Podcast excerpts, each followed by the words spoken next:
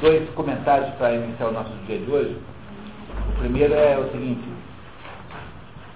Não sei se vocês perceberam uma coisa escandalosa que, que nós vimos ontem, mas realmente escandalosa, que foi o, a, a, a, afirmação de Aristóteles logo no final da nossa leitura, dizendo que a democracia, a melhor democracia, é a democracia rural, porque a, o, o, o cidadão rural ele é um sujeito está disperso, ele, está, ele não tem afinidade a, ao assembleísmo, ele não se reúne, fica fazendo, fica fazendo reivindicações coletivas. Ele está ocupado. Né? Então, se você lembra disso, todos, todos lembram desse trecho também. Qual é a consequência desse trecho? A consequência desse trecho obrigatória é que, né, é que a vida, a democracia funciona melhor então, presta atenção aí. Nesse, nesse, essa conclusão do Aristóteles é escandalosíssima. Né? Opa, o Fábio.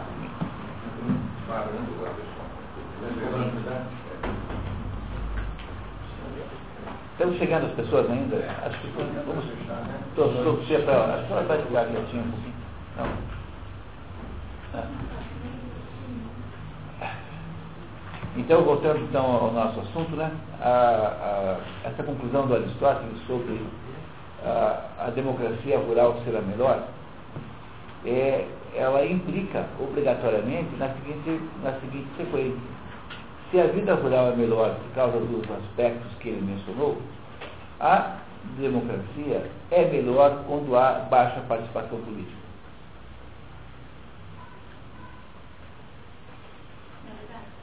Por isso a não obrigatoriedade de voto. É por isso que nos Estados Unidos ninguém vai votar. Os Estados Unidos é o país menos democrático que o Brasil, que tem obrigatoriedade de voto? Não, pô. Já nos Estados Unidos, o pessoal não vai votar. A quantidade de votantes lá é muito baixa, em 40%, alguma coisa parecida com isso.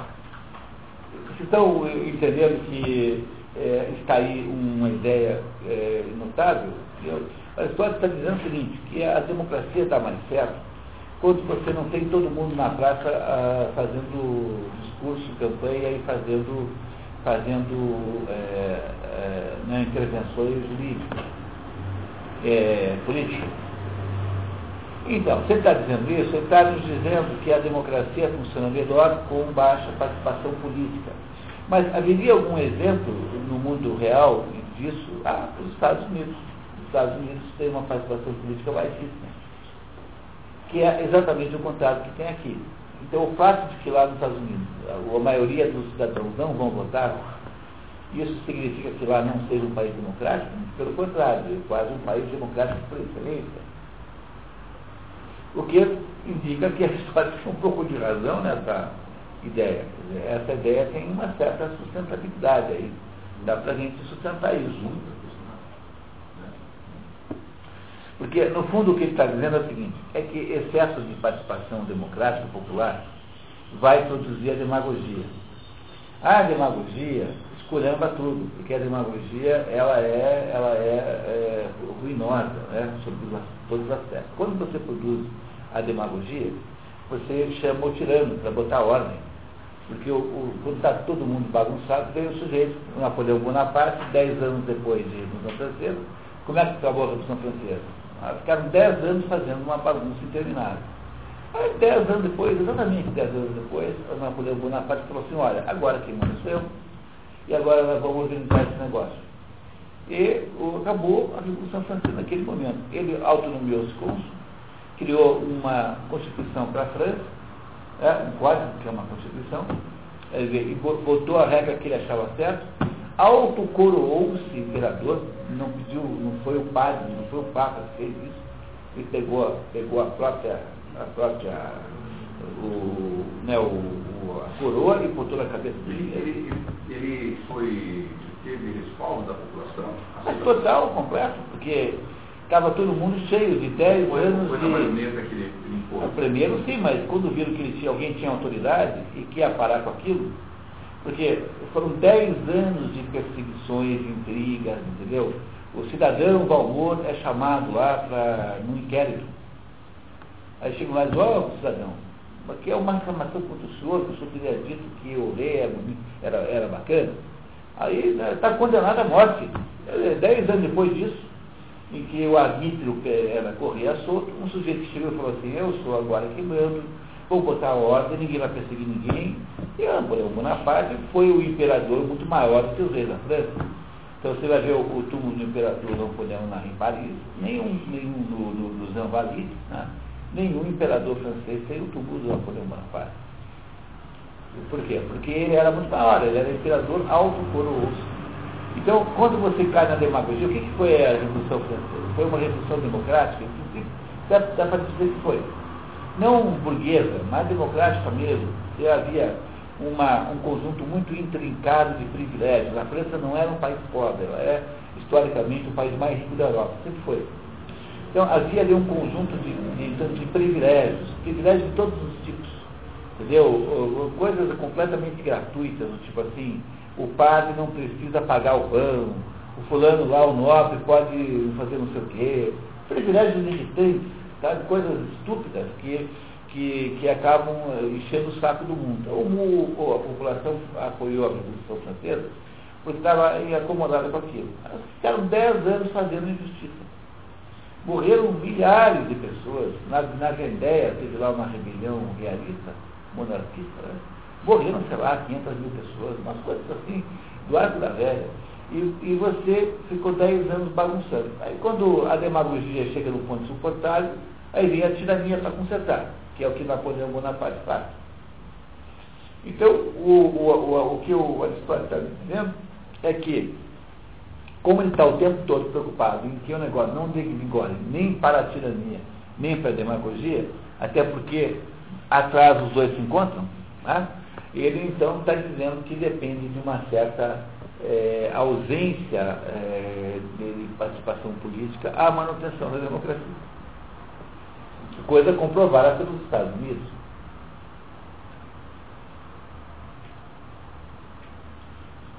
O, o Napoleão, quando ele se auto-sagrou imperador, ele estava na presença do Papa? Estava, tirou, tirou a coroa da mão do Papa e botou na cabeça dele. Deu um azar desgraçado, né? Não se faz isso de jeito nenhum.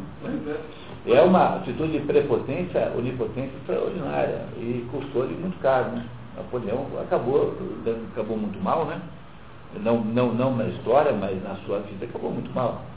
Andou, foi duas vezes exilado, a segunda lá né, para a Casa do Chapéu, que aí em Santa Helena fica aqui na altura de.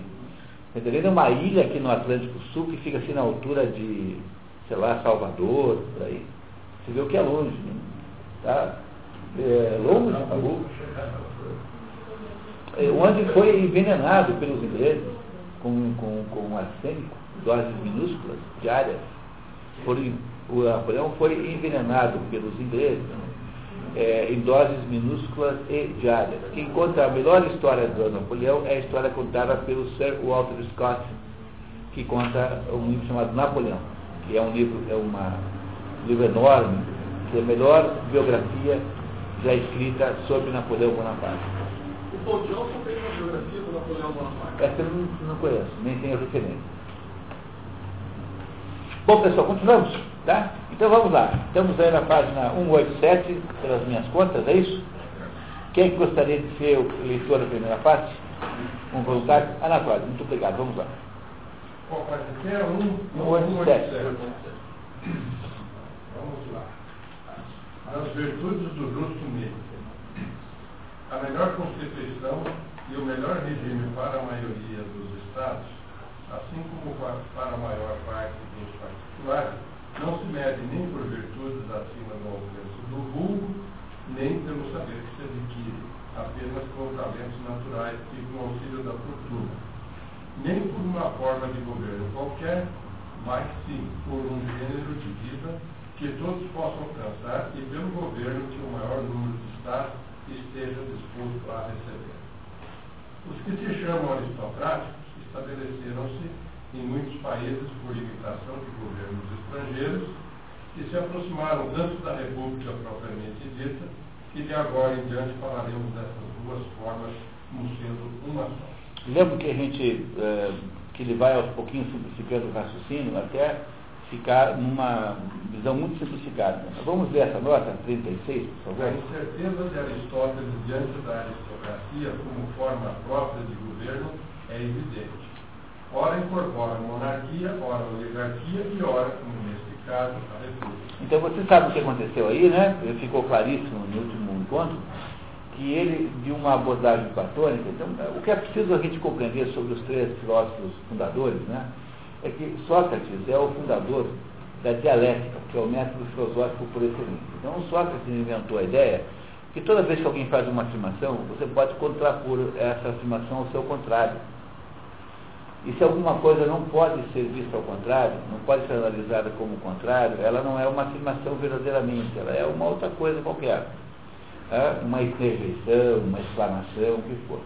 Então, o que o, o Sócrates inventa e ele é o inventor disso, é um método de conversar com alguém, é, colocando, né, propondo é, é, contradições, né, propondo, propondo é, oposições àquilo que, né, oposições ao, ao, ao que foi dito, de modo que a, a, a afirmação, né, é, é, ela é confrontada com uma contra-afirmação, gerando uma síntese que, por sua vez, torna-se a afirmação, uma nova afirmação, que é confrontada com outra. Isso é dialética, isso não é dialética. Isso foi invenção de Sócrates. Sócrates inventou esse negócio. Né? Ele, ele, ele inventou a capacidade de você discutir qualquer, um filósofo é capaz de discutir qualquer assunto, mesmo que não saiba nada daquele assunto. Porque pelo processo de fazer perguntas e confrontar o que as pessoas estão dizendo, vão nascendo conclusões que ele não precisa saber quais são.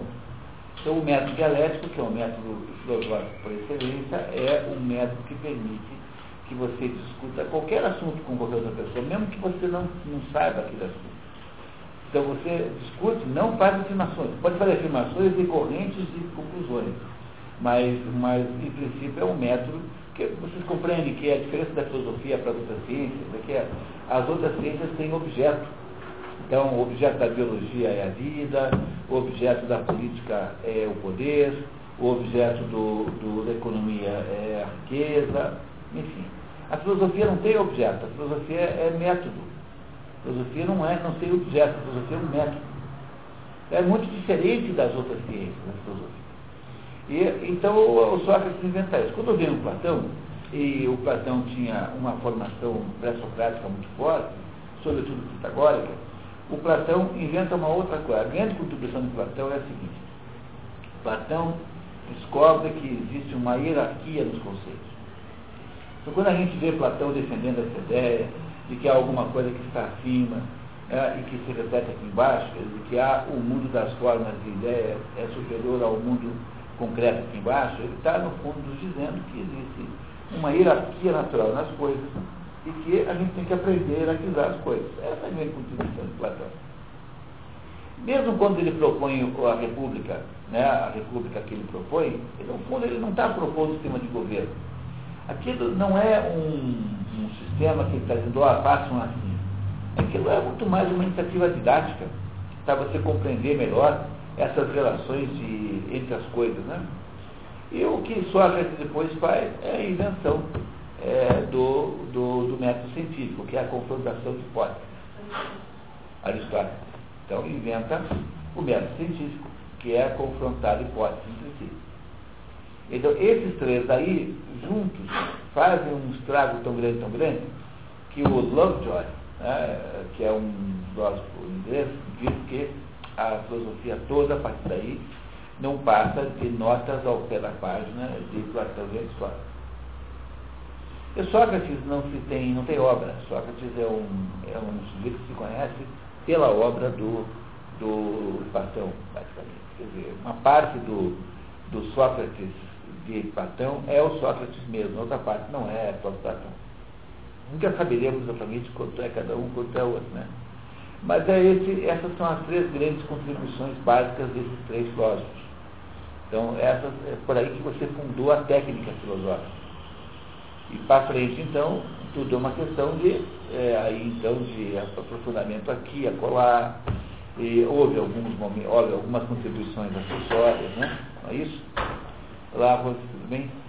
Aconteceram contribuições acessórias aí suplementares, tudo isso aconteceu, mas essas três descobertas da dialética socrática, da, a, da ideia de hierarquia dos conceitos platônica e do, da metodologia científica aristotélica, essas três coisas aí fizeram a base em torno da qual a humanidade produziu toda a filosofia.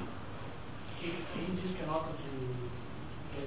O Lovejoy, Lovejoy, acho que Arthur Lovejoy, que é um filósofo moderno que, que, que faz essa é, afirmação. Então, o que você tem aí é uma impossibilidade total de estudar filosofia, a não ser que você comece por esses três. Então, não deveria ser possível formar alguém em filosofia que não tivesse passado um ano, pelo menos um ano dos quatro ou cinco lá, fazendo só isso. São cinco anos, dois anos de Platão Aristóteles. Não dá para fazer nada eh, sem esses dois. Ah, agora, começar direto com, o, com o Kant, é, não dá. O cobra Sartre, sabe? Jean Paul Sartre? É, assim, ser muito moderno para cobrar assim, vestibular, investimento, sei, eu acho. É, porque é o que eles sabem só. E que não é nem filósofo, né? Sartre, ah, Sartre é, uma, é um agitador cultural. Sartre é um sujeito, não tem nada de filósofo, não dá para chamar de modo nenhum, é um agitador cultural. Só isso que Sartre é. Então não dá nem para classificar como filósofo. É um divulgador de segunda mão da, da doutrina eh, fenomenológica. Então, a, a, a, fenomenologia de Edmund Husserl, que é uma grande filosofia, foi, foi primeiro divulgada pelo, pelo Heidegger, Martin Heidegger, que é um sujeito que morreu agora há pouco tempo, em 70, alguma coisa. E, e o, o, o Sartre é um continuador da vertente Heidegger. Então ele é um divulgador de segunda mão de determinadas ideias que eram lá do Edmund Husserl, que é muito mais profundo que ele. Sartre é só uma espécie de palhaço, palhaço cultural, não tinha nenhum conteúdo. Começar a ler essa filosofia por Sartre é é, é como você começar a ouvir música pelo Tiririca. Entendeu?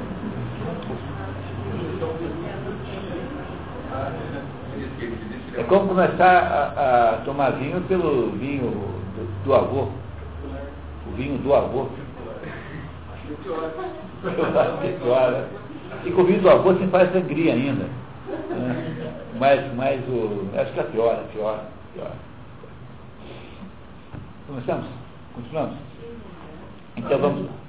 A decisão sobre todas as questões acerca desta matéria depende dos mesmos princípios.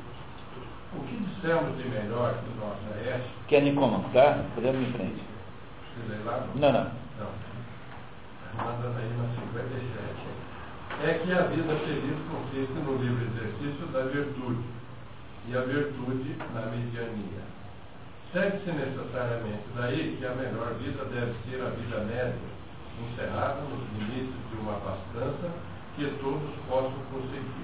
É, o, nunca esquecer que a, a forma aristotélica para a forma aristotélica para, para, para a, a vida moral é a, a mediana. Né? A moral é sempre baseada na ideia da mediana. Moral só, né? Nos escritos morais. Né? Sempre a mediana. Pode ter um guardanapo ali, por favor, se conseguir para mim. Continuamos. O que dizemos da virtude e do vício do Estado, devemos dizer do governo, que é a vida do Estado em si. Importância e excelência da classe média. Em todos os lugares encontram-se três tipos de homens. Alguns muito ricos, outros muito pobres e outros ainda que ocupam uma situação média entre esses dois extremos. É uma verdade reconhecida que a mediania é boa em tudo. A abastança de riquezas é, portanto, a melhor de todas as situações. É, entendo por abastança, eu não sei o que, que o redentor entende por abastança, mas no sentido da abastança, aí o que, que, que o texto quer dar é, é, digamos, suficiência média, tá? ter o, suficiente, um certo conforto, sem ser mais nem ser menos. Tá? É esse o sentido do texto tá? que vocês devem é, compreender aí, né, interpretar. É ela que se presta melhor aos conselhos da razão. Nada lhes obedece mais dificilmente do que a beleza extrema, a força incomparável, a alta nobreza e excessiva riqueza e seus contrários, a extrema pobreza, a extrema franqueza e a grande franqueza. Fraqueza, né? extremos. Fraqueza. Extrema fraqueza e grande franqueza. Desses extremos, alguns conduzem à insolência e à pior, e, a pior improbidade. Outros à patifaria e à baixeza. É, o sujeito que é muito bonito demais não obedece ninguém porque é muito bonito demais. É? O sujeito que é muito rico demais também acha que não tem que obedecer ninguém. O sujeito que é muito pobre demais não obedece porque é muito pobre. Então ele está querendo escapar dos extremos. Toda a filosofia moral de Aristóteles, entre elas a filosofia moral de como fazer um Estado funcionar, a cidade funcionar, é baseada na primazia da média, do, da consideração da média. Ora, essas são as duas fontes dos insultos e dos males que nos fazem. Pessoas desse tipo são, aliás, pouco interessadas em empregos e cargos públicos, quer no serviço, quer no conselho, e por conseguinte, são inúteis à pátria. Os da primeira classe, favorecidos pelas demais, favorecidos demais pela natureza ou pela fortuna, poderosos, ricos, rodeados de amigos ou de protegidos, não querem nem sabem obedecer. Desde a infância são tomados por essa arrogância doméstica e a tal ponto corrompidos pelo luxo que desdenham na escola até mesmo escutar o professor. Os outros, da outra classe, abatidos pela miséria e pelas preocupações, curvam-se diante dos outros, de modo que estes últimos, incapazes de comandar, só sabem obedecer servilmente. Os primeiros, pelo contrário, não obedecem a, a nenhuma ordem, mas mandam despoticamente. Consequentemente, o Estado compõe-se apenas de servo e de destro de forma alguma de pessoas livres. Isso aqui é a falta da média. Você não tem um pessoal médio no meio, é essa a consequência, e aí você cai ou na oligarquia que vai gerar tirania, não é? Assim? Então como é que é o processo todo de decadência? A oligarquia é, vai se estreitando, estreitando, virou tirania. Uma família é um déspota. Aí fica todo mundo bravo com o sujeito e inventa a democracia para derrubar o homem. Aí a democracia é assaltada pelos demagogos que mobilizam o pessoal para né, recuperar os seus direitos, não sei o quê, com palavras de ordem, de ódio. Começa a perseguição aos ricos, começa a bagunça. Na hora que a bagunça chega em um determinado momento, aparece o Napoleão Bonaparte para botar ordem no troço e volta para a tirania. Entenderam como é que o negócio todo engola? Como é que é o processo de dar tudo errado? Então ele está tentando impedir isso, criando uma espécie de colchão de camadas de segurança chamada classe média no meio. Como é que ele garante isso? Criando determinadas condições para que a classe média tenha um certo poder que não seja tão grande, que implique na, no desânimo do povo e que não seja tão grande que possa transformá-lo numa oligarquia. Essa engenharia do modelo do meio é tudo que ele tenta fazer durante todo o livro. Porque, no fundo, o que ele está querendo dizer é assim, façam assim. Esse aqui é um livro de filosofia moral. Embora não chamasse assim na época, né? é um livro tão moral quanto a Ética de Cômaco. É um livro que produz um aconselhamento sobre o que fazer. Como agir na prática. Não é um livro de especulação, embora tenha conteúdo também especulativo, mas não é um livro de especulação neutra sobre o Estado. É um livro que procura dizer, ó, faz assim que é melhor. Continuamos? Aqueles que são ciumentos, estes desprezadores, vícios contrários à amizade e, portanto, ao regime político que tem sua origem na benevolência. Assim, suspeitosos de inimizade, mal aceitam caminhar juntos. Ora, a sociedade deseja, sobretudo, membros iguais e semelhantes, o que só se pode encontrar na mediania. Ela não poderia ser melhor governada do que por pessoas semelhantes aos que lideram políticos. São esses os cidadãos que com mais segurança se mantêm. Não desejam nos outros, como os pobres, e nem estimulam a inveja de ninguém, paixão comum dos pobres contra os ricos, que, não correndo o risco de emboscadas, nem estando eles mesmos à espreita, vivem sem perigo. Por isso, Possíveis dizia que uma modesta bastança era o objeto do seu desejo. Modesta bastança, entendeu? Então, quer dizer, uma, né, uma suficiência. A bastança é uma palavra né, um pouco vista como é, riqueza, mas, mas não é essa a ideia. Né? Uma modesta bastança parece uma contradição, mas no fundo é para resolver o problema da tradução. Dizer, uma modesta bastança é aquilo que parece ser o suficiente. Só pedindo ao céu ser ele próprio medíocre em sua parte. É, esse é um erro de tradução muito grande, porque medíocre em português tem um significado negativo. Então, quando você chama alguém de medíocre, você está xingando a pessoa, né? E, embora não tenha isso na origem, porque medíocre é aquilo que está na média. Mas a palavra foi tendo, acabou tendo na prática um sentido negativo, pejorativo, que estraga o texto. Então, na verdade, em vez de medíocre, quando está medíocre, sempre entendo por mediano, porque é muito mais justo, muito mais claro. Mediano, mediano em vez de medíocre, mediano que não tem conotações negativas. Por exemplo, você, gostou do filme? Ah, achei mediano. Isso não quer dizer muito ruim, né? quer dizer que está na média. Agora, se disser que é medíocre, se não entende como uma coisa ruim, então não usar aqui medíocre, mas mediano.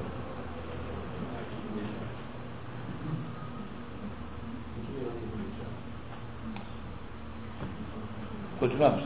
Nenhuma sociedade civil é melhor do que a que se compõe de tais pessoas nem mais própria para ser bem governada do que quando, superior em número e em poder resultante dos cidadãos, ultrapassa em dois terços, ou pelo menos em um terço. É preciso que a classe média, portanto a mediana, ultrapasse pelo menos em um terço os outros para poder ter uma sociedade estável. É, temos que ter 60 milhões de, de classe, classe média no Brasil. Né? A ascensão desse terço faz com que, é, com que a balança penda para o seu lado e prevendo os excessos do partido contrário. É, a acessão, né? A acessão é consentimento. Então, quer dizer que ah, quando há uma predominância de, de, de, classe média, a classe média mantém assim o fio, da, o fio da balança, dela que acaba arbitrando as decisões. E a classe média é, por natureza, pacífica. A classe média não gosta de, de, não gosta de briga, porque a briga quebra a janela, estraga a sua casa, mata o seu cachorro. Então a classe média não gosta de briga, ela não gosta de encrenca, ela é pacífica e passiva. Ao mesmo tempo ela tem uma atitude assim de um patrimonialismo legítimo, de modo que ela mantém estável o sistema. É isso que ele está querendo dizer.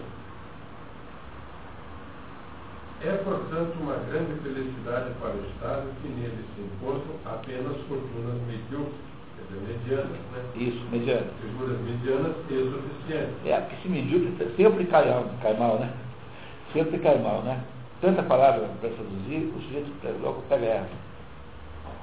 Em toda parte onde uns têm demais e outros nada, segue-se necessariamente que haja ou democracia exacerbada ou violenta oligarquia, ou então tirania, pelo excesso de uma ou de outra.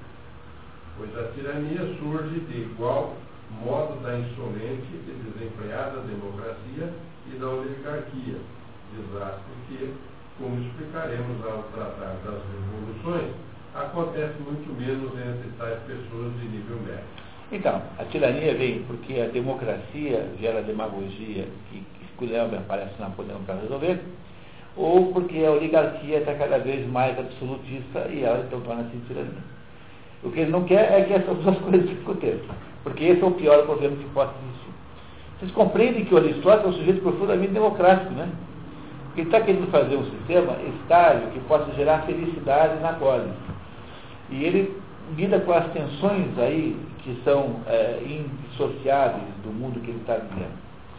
É um, é um, grande trabalho esse aqui, extraordinário. E é o que nós fazemos hoje, né? No fundo, o modelo moderno é esse, do Aristóteles. E daí a Venezuela, né? Para provar como não deve fazer o contrário. Né? Porque a Venezuela o que é? A Venezuela é a demagogia. A demagogia é assim. Ó pessoal, vocês aí que a Venezuela tem problema de abastecimento, não tem casa, não tem pão, não sei o que, não sei o que. Tá um negócio terrível. Aí, quando começar, como é que era na, na, na Revolução Francesa? Quando não tinha pão porque não tinha dinheiro, porque ninguém comprou, aí dizia assim, ó, os padeiros são inimigos do povo. E daí saía se matando todos os padeiros que você encontrasse. Entendeu? Todos, todos, todos, todos.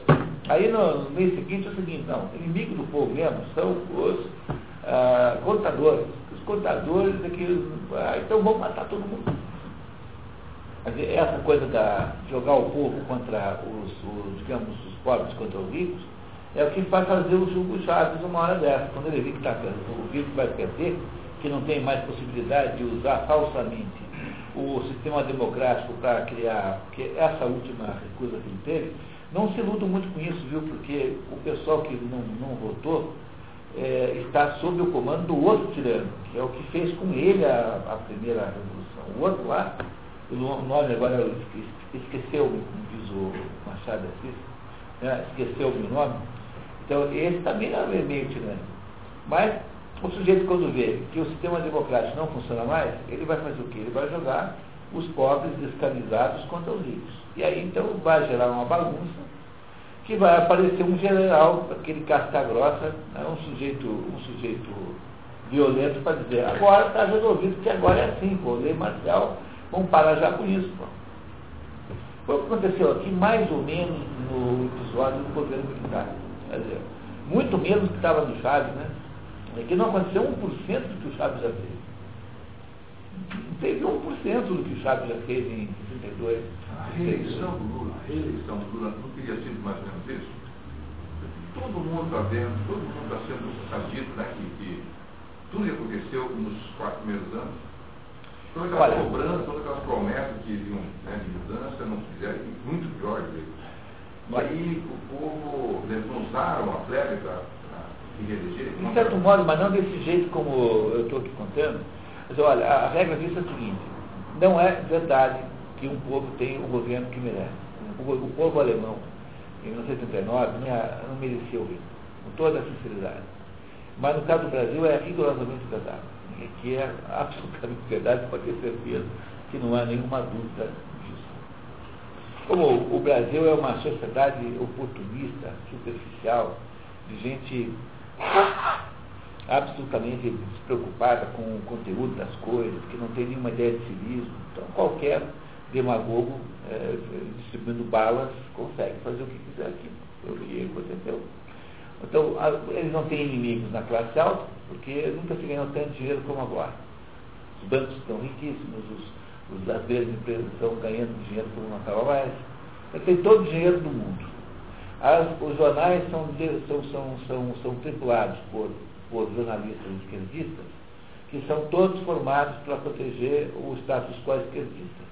E o dono do jornal não tem nenhuma preocupação com a ideologia, contanto que ele vende anúncio. Então o dono do jornal está querendo saber se o, o, dono do jornal não está lendo o jornal, ele está lendo aquele controle financeiro para saber se tem dinheiro no caixa. Não é? Então, então o que, que o, o, a, a elite jornalística não vai fazer nada. Então os jornalistas são todos petistas, todos de esquerda. Se não são petistas, são PSDBistas, são sei lá o quê, variações né, do, todo do mesmo tempo. Aí você tem a classe média, que é muito pequena, portanto não tem. A classe média reagiu um pouco. Né, reagiu um pouquinho. Mas mesmo assim ela é muito pouco densa. Tem uma grande classe baixa, que é usuária desses planos todos aí, desses negócios aí de bolsa isso, bolsa aquilo, e pronto, acabou. Então, é, eles dominam o imaginário, dominam a, a opinião pública. O não fala isso, né? Que é fácil né, é, influenciar e, e, conduzir as massas. O, o mundo universitário é petista. Não sobrou ninguém.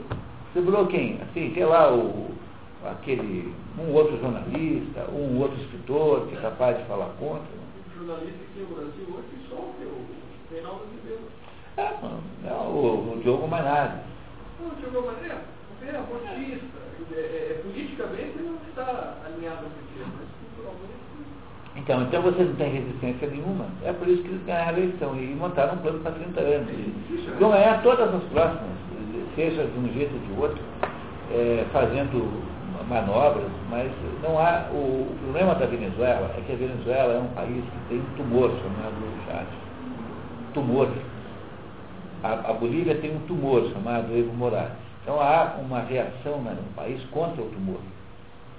É? O Brasil não tem tumor, o Brasil tem septicemia.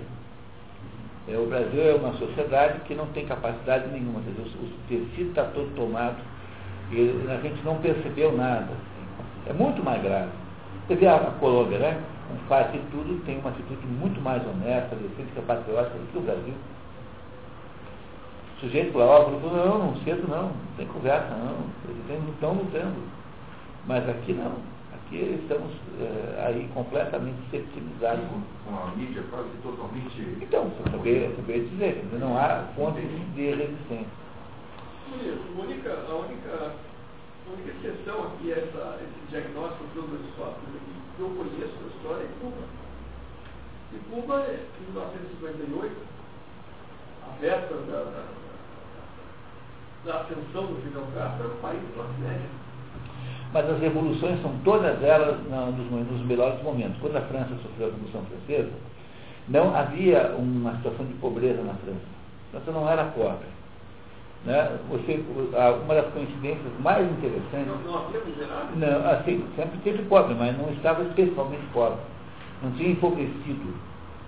Né? Então, o, a conversa contra a, o rei Luís XVI era a conversa de que ele representava um mundo de privilégios era mais ou menos uma industrialização da inveja. E Cuba também não era pobre. Né? É muito provável. Você pega o melhor exemplo de todos eh, disso, é o exemplo da Rússia. Quando o czar foi derrubado em 1917, a Rússia tinha já resolvido uma porção de problemas, já tinha, estava quase democrática e, e, e estava, assim, é, num progresso de economia enorme se a Rússia não tivesse sido naquela época interrompida pela Revolução, talvez hoje fosse um país mais rico que é. Então, essa é outra coincidência da história. As revoluções não são feitas quando as pessoas estão famintas. Então, ele vai contar para nós isso daqui a pouquinho. Tá? Então, ele vai ter, daqui a pouquinho nós saímos desse capítulo, entramos no capítulo das rebeliões. Mas a Rússia czarista não estava no pior momento. Mas estava numa derrota militar farmorosa. É, mas aí você tem... Nada, tava, ó, então... Tinha, tinha, tinha italianos fazendo fila na embaixada para pedir o direito de imigrar, a, ingresso, né, na ilha de Cuba para ser agricultor de Cuba. É. É, agora, você veja, né, o, caso do Czar, uh, Nicolau II, esse, ele já tinha mais ou menos, ele era um sujeito bom, esse czar, não era uma pessoa má, e o, o, o, todos os indicadores econômicos eram prósperos na época. Aí o que acontece? Quando você faz a prosperidade, você cria a distensão política e é na distensão política que eles tomam o poder. Olha, mas ali tinha uma situação que alocava a rebelião, eles estavam em guerra com a Alemanha. Tinham perdido 2 milhões de soldados e não tinha, não tinha perspectiva de terminar, porque a Alemanha era muito mais tecnicamente armada do que a Rússia. Então a, Alemanha matava os soldados russos todos e não Facilmente. Facilmente. E aí que os comunistas pegaram isso para jogar o povo contra. É. Então, por exemplo, a Revolução Francesa foi deflagrada pelo episódio da, do colar. Não sei se vocês conhecem essa história. Mas você vê como a coisa é inacreditável, né? Ah, a Maria Antonieta tinha lá uma mulher, uma, uma, uma senhora vigarista, o nome agora eu não lembro, já vou lembrar. E ela levou o seguinte plano. Ela pegou, é, sabia que tinha lá um fulano que era apaixonado pela Maria Antonieta. Ele chegou para esse fulano e falou assim, ô oh, fulano, eu sou amiga da Maria Antonieta. E eu queria dizer o seguinte, ela foi lá numa joalheria, lá em Saúde, e se apaixonou por um colar, mas o marido já disse que não vai comprar.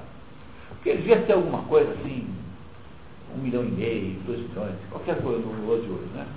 Colar, assim, absolutamente, delirantemente né, caro. Aí, e esse sujeito apaixonado era riquíssimo. Ela falou assim, olha, é, ela me falou que se, é, ficaria muito feliz se recebesse esse presente.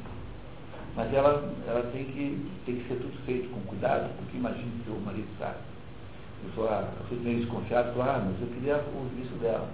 Aí essa mulher arrumou uma sósia da Maria Antonieta, vestiu-a de Maria Antonieta e criou um encontro entre a, essa sósia e esse sujeito no Bois de Boulogne, no bosque, à noite. De modo que ela, ele, apaixonado, estava meio, meio fora de si, né? né? emocionado, acreditou. Foi lá, combinou com o joalheiro de pagar o colar em cinco vezes. E deu o colar para essa fulaninha que ali a Maria Antonieta. Ah, muito bem. Aí o, o, o fulaninha pegou tá, o colar, foi vender as pedras em Londres e, e, e, e, pegava o dinheiro do outro lá, né? E pagou a primeira, a segunda, aquela terceira já não pagou mais. Quando o Zalino foi lá, ali numa hora lá, foi cobrar a Maria Antonieta. Chegou e falou, senhora, é, eu sinto muito constrangido, a senhora sabe que, né, falando com ela assim, né? é, porque aquele, a prestação de colar, é, mas que colar? Não, colar que a senhora comprou. Eu comprei colar e descobri, descobri um tal do negócio. A tal da fulana foi presa, levou o maior surra de chicote lá em Praça Pública. Foi a coisa mais vergonhosa do mundo, assim, essa fulana. Foi marcada com ferro, com V assim de bolé, ladra. Foi o maior escândalo parisiense e a Maria Antonieta ficou tão desmoralizada nessa situação, ela não tinha culpa nenhuma, mas ela ficou tão desmoralizada, ficou absolutamente que foi que aquilo deflagrou uma má vontade geral contra o rei. Mas a tensão que havia não era uma tensão porque o pessoal passava fora. A tensão que havia era uma espécie de. A história vai nos contar daqui a pouquinho, eu não tenho que contar essa história de novo daí, né? Ele, ele, o pessoal estava aborrecido por causa dos privilégios que havia. Não é porque que havia fome, não, é, não foi essa a razão, da, dificilmente as revoluções são por causa de fome. São, de, de modo geral, acontecem quando a economia vai bem, não quando vai mal. É por ressentimento, né? É, é, o ressentimento é muito mais forte que a fome, muito mais. Né? Parece que as pessoas com fome são mais submissas do que sem fome. É como se fosse assim, o sujeito está mais ou menos bem, sente-se com, com, com, força de, de reivindicar. Então é um engano achar que as revoluções acontecem por causa da fome do povo. Eu, deixa eu levar nos explicar daqui a pouquinho, tá? Continuamos. A mediania é, pois, o melhor estado. É o único que não sofre sedições. Com efeito, não acontecem nem agitações, nem divisão, onde muitos se encontram de posse de uma riqueza média. Assim, as grandes cidades são menos sediciosas, porque nelas se encontram mais pessoas abastadas. As cidades pequenas, pelo contrário, dividem-se facilmente em dois partidos, sem que ninguém permaneça neutro, sendo quase todos os pobres ou os ricos. Ou pobres ou ricos. É. Ou, né? ou pobres é. ou ricos. Então, então aí não tem médio, né? Tá. Pela mesma razão, há mais segurança nas democracias do que nas oligarquias. E elas duram mais tempo, porque os medíocres são mais numerosos e participam mais dos cargos públicos do que no Estado oligárquico. Esse medíocre é de mediano. É mediano. Sempre que tiver a palavra medíocre aí, troquem por mediano automaticamente. Não é. é eu, eu, parei de falar porque eu achei que vocês já tinham sido convencidos disso. É, é, é, assim, o, não há, na verdade, um erro, há uma, uma inabilidade linguística muito grande. Entendeu? É, entendeu? Quer dizer, é uma. É o quê? A tradução é. É, é. O sujeito, o sujeito não prestou atenção no que ele fez. Ele pegou mediocre em francês, mediocre em francês não tem o mesmo sentido negativo que tem aqui. Tá? Eu fui olhar no dicionário para ver onde é que ele tinha inventado isso. Então, mediocre em francês não tem o mesmo sentido pejorativo que tem em português. E ele achou que era mediocre, e é medíocre. A tradução é medíocre é uma tragédia dele. É, entendeu? Essas coisas, essas bobagens que é o tal do Man of War. O sujeito lê lá Man of War, pensa que é homem de guerra, quando Man of War é navio. Né? Belonave. Belonave em inglês é Man of War. O sujeito não sabe que é o Man of War, então ele julga que é um homem, homem de, de guerra. E essas coisas assim, dizer, grossura de tradutor incompetente, né? Tinha um sujeito chamado Agenor Soares de Moura, que era um mineiro, que lá por 1940 tinha uma coluna no jornal. Ele, se vocês encontram esse livrinho do Agenor, muito mal editado, porque ele põe lá os artigos do Agenor sem mencionar só na data, então você não sabe de que autor está falando. E esse Agenor era o, o, o guardião da tradução no Brasil. Ele, todo domingo, no Jornal de Minas e do Rio, ele fazia um artigo é, analisando um livro. E descia o cacete, o Monteiro Lobato tomava um cacete por final de semana. Porque o Monteiro Lobato era um sujeito brilhante, mas ele era um pouco, assim, ele era, gastava mais tempo para fazer, para fazer passeata do que para estudar. Então o Monteiro Lobato tinha defeitos graves, ele era péssimo tradutor. Traduziu um monte de livros. Então hoje você não tem nada disso. Quer dizer, hoje ninguém ousaria entrar no mérito das coisas, mas precisaria que fizesse. Porque, né, como diz a Fernandinha Montenegro, alguém tem que ser. Né? Ali, na segunda linha, a partir da segunda linha ali, quando ele termina a frase, fala em pessoas abastadas ali, que quer dizer é que nas, nas grandes cidades tem, tem mais gente de, de, de... Mais pessoas mais ricas. Acho que mais eh, na parte do meio. Assim, né? as grandes cidades são menos sediciosas, porque nelas se encontram mais pessoas abastadas, mais pessoas da média. Da tá? média. Da média. Tá? Novamente aqui o problema também na tradução de abastado. É, né? né? Tá. O que é sediciosa? Sediciosa que tende à sedição, que tende à rebelião, que tende ao motim, tende a derrubar o governo. Quando os pobres não têm esse contrapeso e começam a prevalecer pelo número, tudo vai mal e a democracia não tarda a cair no aniquilamento. Um poderoso argumento a favor da mediocridade, Medianidade, né? medianidade é que os melhores legisladores foram cidadãos de média fortuna. Solon declara-se tal em suas poesias. Licurgo tornou-se tal quando parou de reinar em Carondas. Também o era, como quase todos os outros. É, você pega esses milicos aí que foram aí no início da Revolução, todos eram pessoas de classe média, assim.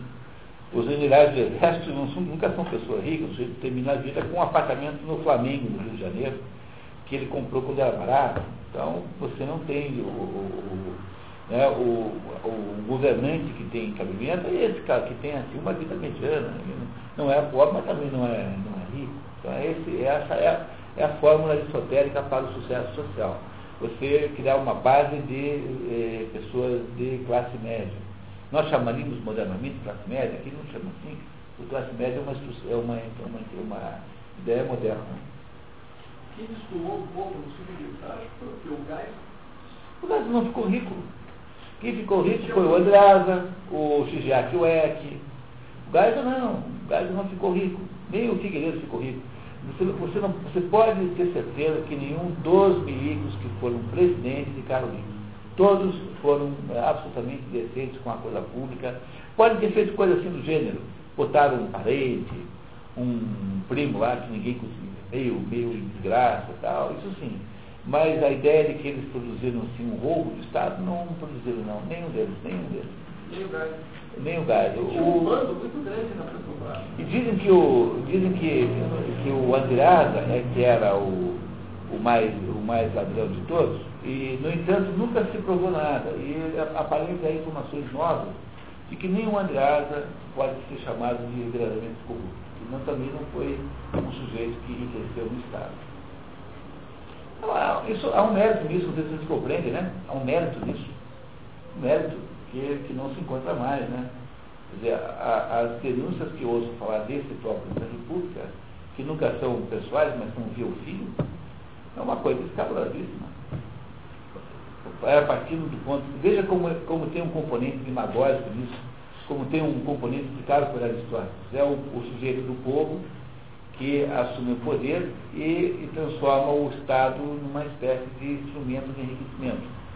Ele vai tomar conta do Estado, colocando milhares e milhares e milhares de pessoas na magistratura, que são todos os seus companheiros, e uma hora esse negócio vai gerar uma, uma, uma, alguma, alguma espécie de reação. E essa reação depende muito. Eh, bom, hoje não tem nenhuma porque a oligarquia econômica está feliz da vida. Eles encontraram a, a forma de não brigar com ela. Mas é por aí mais ou menos que está acontecendo no Brasil o processo social. Continuamos. Pode-se compreender depois disso porque a maioria dos estados são ou democráticos ou oligárquicos. É porque neles se encontra um pouco de simples abastança e, estando os ricos e os pobres além e aquém da linha da mediania, atraem para si o governo e se segue daí a democracia ou a oligarquia. De resto, quando ocorrem revoltas e combates entre os pobres e os ricos, os que saem vencedores não toleram mais comunicação nem igualdade com os vencidos no governo, mas reservam para si, como prêmio da vitória, o privilégio de governar. Se o governante for o povo, ele estabelece uma democracia. Se for o vencedor, né? Se forem os ricos, faz uma oligarquia, como aconteceu com todos os que conquistaram a soberania na Grécia ajustando ambos a forma de governo a seu proveito particular, sem de maneira nenhuma consultarem o interesse do Estado. Da cidade. Portanto, nenhum dos dois jeitos é do interesse da coletividade. Portanto, não é, nunca são os ideais. Né? O ideal é misturar os dois, trabalhando com a média. É isso que ele quer fazer. É por isso que jamais ou raramente aconteceu, e entre muitos poucos povos, que se tenha optado por uma república média. Entre os príncipes não há um só exemplo dessa moderação em toda a antiguidade. Em todas as outras partes, virou o costume recusar a igualdade e procurar dominar quando se sai vencedor, ou ceder e obedecer quando se é vencido. Vamos ler a nota. Essa aqui é para ler. 38. 38. Champagne considera a Constituição do ano 3 a verdadeira república, conforme os votos de Aristóteles, conforme aos votos de Aristóteles. Não é uma oligarquia na qual uma minoria detém as rédeas do Estado, pelo privilégio das riquezas. Não é uma democracia em que todos governam pela influência de sua multidão. Ela é a preponderância política da classe média, ligada à pátria pelo laço da propriedade, classe que, em todas as nações, se distingue por seu amor à ordem, seu ódio às revoluções, seus talentos e sua virtude. Entenderam a classe média que faz? Alguém está com aquele apartamento, com aquele carro, não quer se balançar muito, porque tem lá um dinheirinho. É, eles não deixam o sistema virar. Tá? Vamos continuar lendo. Tem aqui esse champanhe, que não é é, o sujeito que não, não estamos falando com uma garrafa de verclicô, né, que está analisando o modelo que Aristóteles imaginou, está dizendo que a Constituição do ano 3, é, que eu não sei exatamente qual é, deve ser do ano 3 para baixo, né, é exatamente como Aristóteles está propondo. Ele vai então descrevê-la para a gente sentir com mais propriedade o que é o modelo ideal de Aristóteles. Vamos lá, continuando. Eis quais são as bases de sua verdadeira república Primeiro princípio. A verdadeira república, como todos os bons governos, está essencialmente fundamentada na virtude e na justiça igual para todos no exercício de seus direitos. Segundo, igualdade deve ser proporcional, isto é, na razão dos talentos, das virtudes, dos meios que cada qual traz ao fundo comum da associação. Nós vamos entender daqui a pouquinho o que é essa noção de que a igualdade é proporcional, ela não é ela não é independente das diferenças. Tá? Lembra que ele nos disse há pouco tempo, ontem à noite, que a igualdade não era simplesmente tratar todo mundo igual? Então tem que ter uma proporcionalidade. Tá? Vamos entender daqui a pouquinho isso. Terceiro, a verdadeira república tem uma renda necessária para somar parte dos negócios. Esta renda será calculada de tal forma que a maioria do povo, somente, e não todos, participe do governo Aqueles que nenhum laço une à pátria é, é quase, e quase sempre são entregues às paixões e à ignorância, não devem ter influência na coisa pública. Quarto, ela possui um senso mais elevado para ser elegível aos cargos É, públicos. censo, lembra que há aquela censo é um limite mínimo para você ter acesso. Então ela aumenta um pouquinho. Para unicorporizar um pouquinho o poder. né? É preciso que os magistrados estejam ao abrigo das seduções e da necessidade. Então, para votar, não. Aí não tem senso nenhum. Agora, para poder ocupar os cargos, sim. Mas não tão alto que gere uma oligarquia. Compreenderam? Há toda uma engenharia do ponto médio. Isso aqui não é uma nota, é um tratado, né? Pois é.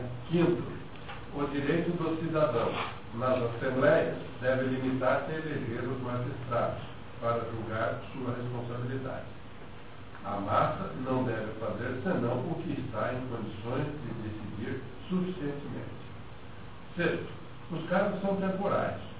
O direito de obedecer e de poder mandar alternadamente está ligado à essência do homem livre. Sétimo, a cidade deve contar com um Conselho Supremo para a direção geral dos negócios e com magistrados encarregados de zelar pela execução das leis. Poderes serão perpétuos e os homens deles encarregados se alternarão. Oitavo, uma vez adotados os princípios, quaisquer que sejam o nome, a organização e as atribuições dos conselhos ou dos magistrados, tereis constituído uma verdadeira república. Nessas características gerais, que Aristóteles expõe e demonstra sem cessar em sua política, quem não reconhece as bases sobre as quais repousa o pacto social povo francês, É um comentário lá para você. no entanto, apesar dessas características semelhantes, Aristóteles, em conformidade com seus princípios, teria feito uma censura severa à nossa Constituição. Na instituição de um governo, os antigos não se separavam jamais a organização do pacto social dos meios de conservá-lo. A organização era o estabelecimento dos poderes públicos. Conservação consistia nos meios políticos empregados pelo legislador para formar os costumes e os hábitos, para inspirar nos cidadãos o amor à pátria e o respeito às leis, para dar a todos um caráter e um espírito nacional. Era a organização dos poderes, das poderes, somada aos meios da conservação, que eles chamavam de Constituição. Organizamos nosso governo. Aristóteles nos per perguntaria, como de curvo e solo, onde estão nossas instituições conservadoras, para que todos tenhamos, conforme os princípios dos antigos, um sistema completo de constituição. Há uma crítica lá à Constituição Francesa. Vamos deixar para lá. Continuamos então no por tudo isso, né? Na, segundo parágrafo da página 191, por tudo isso. Por tudo isso que acaba de ser dito, vemos qual seja o melhor dentro dos Estados e o que faz a sua excelência. Essa noção servirá aos outros, tanto no gênero democrático quanto no oligárquico, para mostrar-lhes sua situação e fazer com que se compreenda com facilidade qual é, depois dele, o primeiro, qual o segundo e assim por diante será necessariamente o melhor o que mais aproximar dele, e o pior o que mais se afastar, a menos que haja circunstâncias particulares.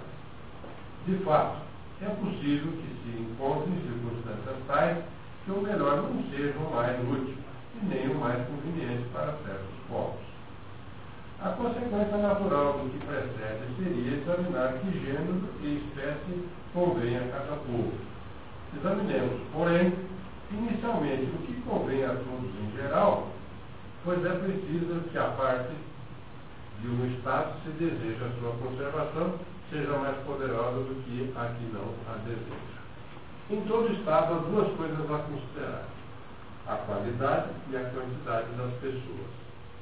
A qualidade, isto é, a liberdade, a riqueza, o saber, a nobreza. A quantidade, isto é, a parte superior e número. Então, lembra que é esse modelo que está aqui, né? Quando eu fiz esse esquema aqui de compreensão, botei qualidade versus quantidade, utilizando os elementos aristotélicos para julgar o próprio Aristóteles. Então, esse esquema aqui compara qualidade com quantidade. né? Então, está dentro da, da própria digamos, o próprio enquadramento conceitual aristotélico, nesse esquema aqui. É possível que das duas partes de que um Estado se compõe, uma seja superior pela qualidade e outra pela quantidade. Que haja mais plebeus do que nobres, mais pobres do que ricos, mas de maneira que não excedam em quantidade mais do que os que são inferiores pela qualidade. É sobre esse aspecto, é sobre esses dois aspectos que vamos compará-los. Quando a multidão dos pobres predomina nessa proporção, a democracia estabelece-se naturalmente.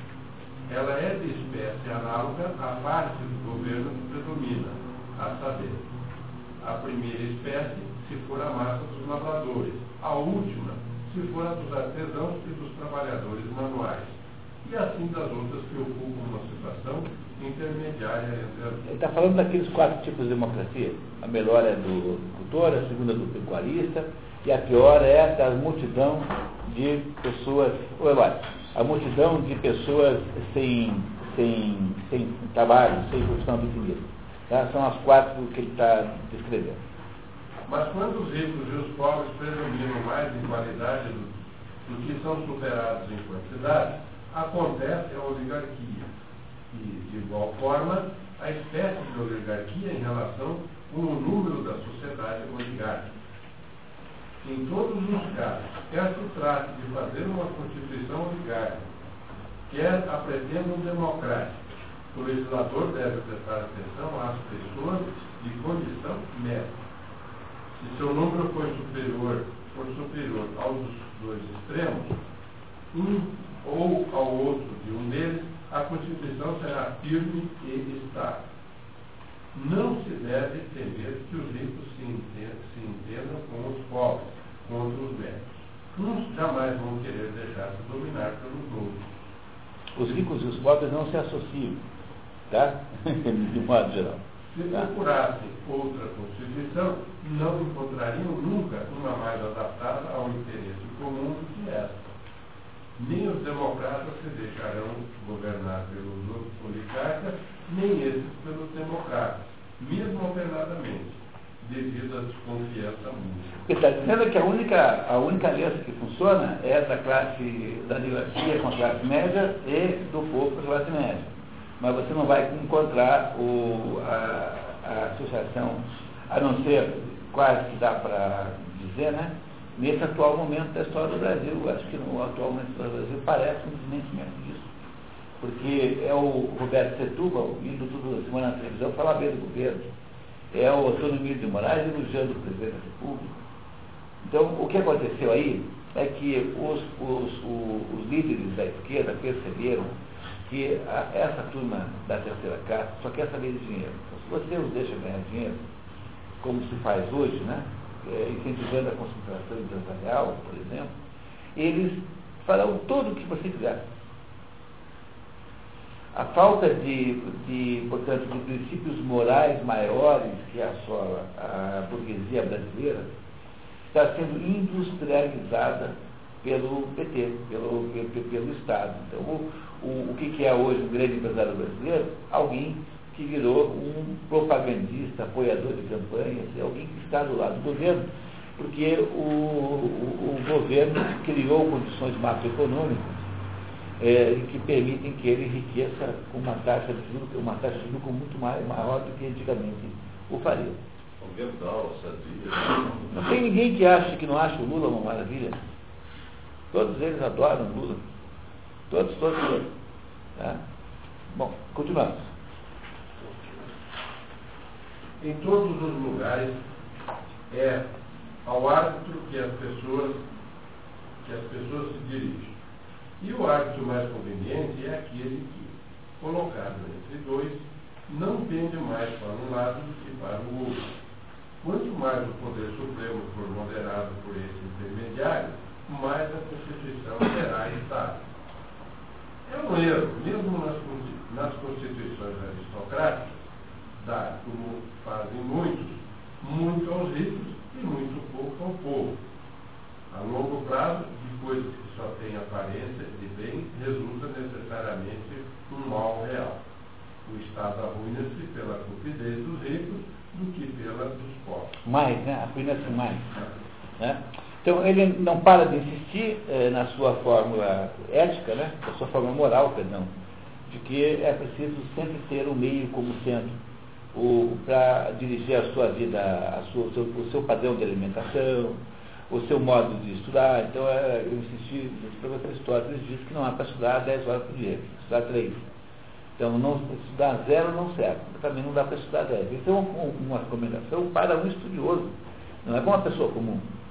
É? E o, e a, então, o Aristóteles construiu um método moral baseado na ideia da medianidade. É isso que ele acredita que seja sempre a solução para o problema.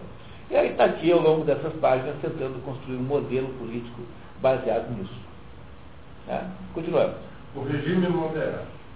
Pelo contrário, a justa moderação é reunir as instituições da oligarquia às da democracia, propondo um salário a um e impondo uma pena ao outro. É, o salário é da democracia ao, ao, ao povo, né? Aos democratas e a, a pena aos oligarcas. Mediante isso, o governo, ao invés de estar nas mãos de apenas uma parte, será comum a todos. De resto, não devem ser admitidos senão os que portam armas. O censo não pode determinar-se pura e simplesmente. Censo é, não esqueçam nunca, né? Censo é o critério de acesso. Tá? Critério de acesso. É preciso, porém, que o seja com a máxima amplitude possível, para que os participantes sejam mais numerosos do que os não participantes. Quanto, quanto aos poderes, quanto aos pobres, eles se consolam por não participarem e ficam descansados, se não os ultrajem, e lhes deixam os poucos bens que possuem, o que nem sempre acontece, pois os indivíduos de condição que pretendem os cargos públicos às vezes não são nem corteses nem humanos. Resulta daí que, se houver guerra, os pobres a evitam, a menos que, as, que os sustentem.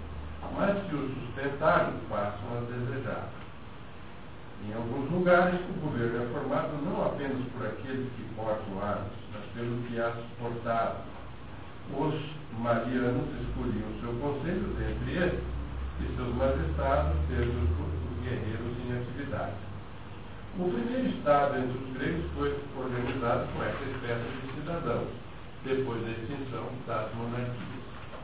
em primeiro lugar com cavaleiros, cavaleiros, pois a força e a superioridade dos exércitos consistiam então na cavalaria. Ah, ainda hoje, né? Não esqueçam que de todas as armas do exército brasileiro, a mais é, nobre é a cavalaria. Então a cavalaria é a melhor, é sempre a arma no exército. Né?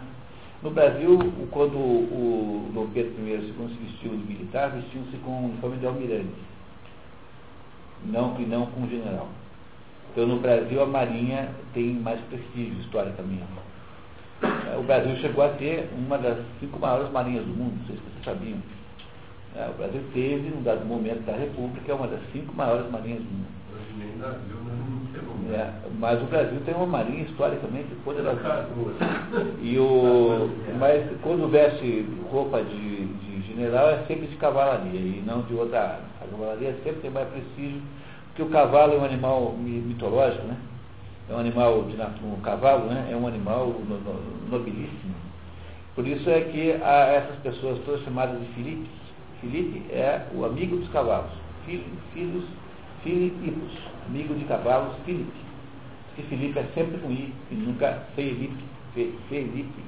Ele não tem nenhum cabimento etimológico. Filipe, com I, é o modo certo de falar, porque amigo dos cavalos é o nome comum. Filipe, pai de Alexandre. O cavalo no mundo antigo, então, era o principal assunto do mundo, né? Era mais importante que o automóvel, no conceito moderno, que era o único transporte que havia, ágil, com acessível, prático a sociedade com cavalarias importantes sempre tem governantes da cavalaria. É o que o Aristóteles contou aqui várias vezes. Continuamos. Pois as outras tropas de nada servem se não tiverem disciplina. E antigamente não havia nem disciplina, nem experiência na infantaria, de sorte que a cavalaria sozinha constituía toda a força do Estado. Mas como, mas como os estados cresceram e ganharam consideração através das outras armas, o governo foi comunicado a um maior número de pessoas. Assim, o que hoje chamamos de república era então chamado de democracia. No que se refere aos antigos estados, eram todos, segundo sua aparência, oligárquicos ou monárquicos. Com tão pouca gente, não se podiam encontrar muitas pessoas abastadas, de modo que o povo, pouco numeroso e quase sem distinção de categorias, se deixava facilmente governar. Eis o que tinha a dizer sobre as duas dessa diversidade de estados, bem maior do que a nume- a enumeração que se tinha feito até agora, pois há bem, bem mais que uma espécie de democracia e mais de um tipo dos outros gêneros. Anota aquele quadro que vocês receberam no primeiro lugar, tá? Anota que é aquele quadro que você já tem, tá? Vamos fazer. Vemos agora suas diferenças e de onde procedem, seu nível, sua preemine- preeminência e sua conveniência mais para tal povo do que para tal povo. O que nos leva então para o último livro, os quatro, né? O último livro dos quatro, da subversão e da conservação dos governos. Eu falo agora comentários de como é que se mantém os governos vivos e como é que, eh, o que, o que, quais são as forças que conspiram contra o governo. Como é que é esse negócio de, de, de governo cair ou não. Continuamos então, pessoal, vamos lá. Estamos no nosso ritmo certo hoje, bem certinho para terminar o livro inteiro na segunda. Não sei se o Eloy já sabe, nós vamos na segunda-feira fazer uma sessão. Tá. das subversões e de suas causas gerais. Discutimos quase todas as questões que devíamos tratar. Para terminar, é normal examinar de onde vêm as revoluções dos Estados, quantas causas podem provocá-las e quais são elas. Aqui, aqui as depravações cada governo em particular está sujeito e quais são os meios de preservação, os remédios gerais específicos para essas perturbações. A depravação no sentido de, de, né, de decadência, de, de, de, perversão. Né? Perversão significa sair eh, do, do caminho, certo? Em primeiro lugar, deve-se estabelecer como princípio, nas diversas formas de sociedade que foram adotadas, geralmente houve um acordo para manter o direito e garantir a igualdade proporcional. Muitos, porém, compreenderam no mal. A democracia, por exemplo, corre- decorre de que, sendo todos iguais sob alguns aspectos, se consideram absolutamente igual e de que, sendo todos livres de modo semelhante, imaginaram ser absolutamente semelhantes. Entendeu? Esse é o primeiro erro. Então, o, o primeiro erro é sempre esse, que aquele sujeito que é grande em alguma coisa, pensa que é grande em tudo. Então, arroga-se para si um poder desabusado em relação a todos os outros, em todos os assuntos. E o, o- o outro que pensa em igualitarismo, né, que vê como sendo igual a todos os outros, pensa que ele é igual em todas as coisas, mas não é. Então, um é excessivamente desigual e o outro é excessivamente igual. Esse é o mecanismo pelo qual tudo acaba dando errado. É, então você tem que. Então o sujeito que pensa que vota com os outros também tem direito de dar aula de filosofia como Olavo de Carvalho, porque ele gosta. Então o sujeito que só porque é eleitor acha-se no direito de debater e discursar sobre qualquer assunto, só porque ele é eleitor. Pô, mas você não sabe nada, pô. então como é que você acha que é isso? Então ele não, ele, ele arroga, né, ele, ele extrapola a igualdade que ele de fato tem no âmbito político para uma igualdade que ele não tem de modo nenhum nos outros âmbitos. O que sabe que é desigual, né, o Caetano Veloso, o Chico Buarque, que é um bom cantor, acha que ele tem uma superioridade em relação aos outros, das outras coisas também. Então ele pode dar opiniões sobre o, sei lá o que, qualquer coisa, aí sobre o, desde o Pokémon até o, o, os Pokémons, até o até os, os, os Smurfs, entendeu? Entendendo? É, Não, não, não, tem, não tem sentido. É isso que vai dar, fazer dar errado. Ele está indicando aqui que quando esse negócio está mal lembrado desde o início, há uma potência de solução do sistema político que começa por aí. Tá? Vamos ver então se ele explica melhor. A oligarquia, pelo contrário, decorre de Sendo certas pessoas desiguais em algumas coisas, por exemplo, riqueza, se acreditam superiores em tudo. Donde se segue que alguns, como iguais, se creem dignos de participar igualmente de tudo, e outros, como desiguais, querem ter mais em tudo, pois mais é uma desigualdade. Olha, um, um, uma vez eu, eu perguntei para o Olavo de Carvalho o seguinte, se, porque tinha acontecido um episódio, não vou contar detalhes para não ficar chato fazer fofocas aqui, eu nunca faço comentários é, fofocar de ninguém, repararam, né? E que um sujeito muito rico tinha tentado dar aula de filosofia para ele. Eu assim, pô, Olavo, já tinha acontecido com você isso antes, de um sujeito muito, mas muito rico, de ser professor de filosofia, você, assim, o tempo todo no Brasil, todo mundo que tem mais dinheiro que você, julga assim. Eu tenho mais dinheiro do que o Fábio, do que o Fernando, do que o Valor, enfim, quem for, eu é que sou inteligente. E deve ser um burro, porque se o meu carro é melhor do que o dele, se eu tenho mais dinheiro do que ele, se a minha vida. Então, quem tem que dar aula sou, sou eu para ele, e não ele para mim. É, esse é um traço da psicologia brasileira insuportável que é a, a, concentração do mérito da pessoa apenas na declaração de imposto de renda, naquele anexo que tem a declaração de bens. Então, é comum acontecer no Brasil. Né? O, o, o, o, sujeito que nos Estados Unidos que é rico fala assim, tipo, eu passei mil ganhando dinheiro, então eu estou rico agora. Mas eu sou idiota completo. Eu sou analfabeto. Ele olha lá para aquele grande pensador, um grande, um grande estudioso, com um respeito enorme colocando-se no seu lugar. E aqui no Brasil acontece o contrário, porque como você mede tudo pela renda, então qualquer um que tenha mais dinheiro que você acha que tem que ser é, superior a você em todos os aspectos. Sabe quem que você está falando? Né? É intelectual, né? É de, de, de, dinheiro, é isso, é, é isso. Quer dizer, você, o sujeito acha-se plenipotenciário porque tem mais dinheiro que você. É uma, um traço psicológico brasileiro gravíssimo que está aqui sendo descrito pelo, pelo Aristóteles há 24 séculos. Aqui, nos Estados Unidos, ninguém faz isso. O sujeito que é rico, lá, o cara de o quê, o fulano lá que é riquíssimo, ele, ele olha assim, assim, puxa, eu, esse sujeito está aqui na minha frente, aquele filósofo ali meio remendado, esse sujeito que sabe alguma coisa. Eu sou um, uma espécie de bandoleiro econômico, passei a vida ganhando dinheiro, eu tenho todo o respeito a esse sujeito. Tem uma filhinha, né, que é uma maior biblioteca, né? Não sei, é. Não sei. Aqui é a maior biblioteca de casa, se considerava mais achando que tinha lido nada mesmo. É, não sei, tem, tem isso o tempo todo. Mas no Brasil é isso, você julga as pessoas pelo, pela renda. E o fato que alguém passou a vida ganhando dinheiro não indica que sabe alguma coisa, além de ganhar dinheiro, que é uma técnica de vida que não é, de modo nenhum, de acordo com Aristóteles, o maior, o ápice da existência humana. Não é para isso que o ser humano foi inventado. Né? É isso que o Aristóteles diz. Portanto, ele acha que esse pessoal não tem nem que dar palpite em política. Ele, na opinião dele, essa turma tem que sair fora do, do, do, do, do mundo político. Bom, continuamos. Estrago, né?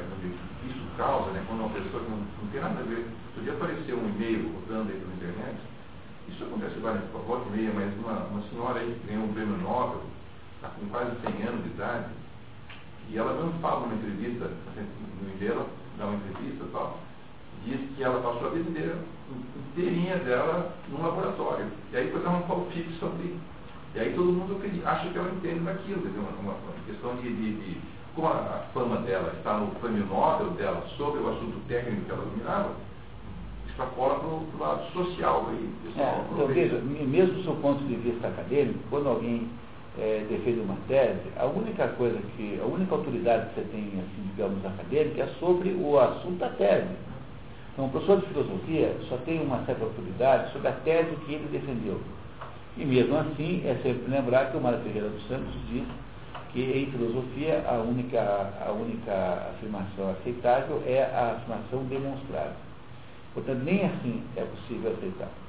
Então, o fato de que um sujeito desenvolveu uma tese lá sobre percurso da minhoca em terreno pantanoso em dois de lua cheia, não lhe dá autoridade para falar sobre o MST. No entanto, ele seguramente usará isso como um instrumento assim, de poder pessoal. Porque, tá? É? Bom, continuando. Uns e outros têm certa aparência, têm certa aparência de razão mas se enganam, tomando por absolutamente justo o que o é apenas em parte. A consequência disso é que, quando não se conseguem a parte que creem ser devida no governo, provocam as sedições. Se houvesse uma causa justa para elas, seria a excelência do mérito, pois essa é a única superioridade absoluta. Está vendo isso aqui? O sujeito que acha que é mais e que, portanto, devia ser mais em tudo, fica chateado se não manda sozinho. Então está aqui está dizendo o seguinte, bom, se ele fosse superior em mérito, por exemplo, tivesse um, uma indubitável vantagem moral, essa seria uma vantagem não relativa, mas absoluta, porque ela seria, falaria por si própria, né? Mas como não é, então é apenas relativa e nunca absoluta. Ele vai explicar melhor. Todavia, os homens que menos provocam revolta são os que se sobressaem quanto ao mérito. Mas outros há que têm pretensões por causa do nascimento, como os nobres, a que os avós transmitiram brilho e riqueza. Toleram com grande impaciência a igualdade e a sua arrogância é fonte ordinária das agitações. Os estados mudam de duas maneiras. Às vezes passam de uma forma a outra, como da oligarquia para a democracia, para a república ou para a aristocracia, ou ainda desta para aquela.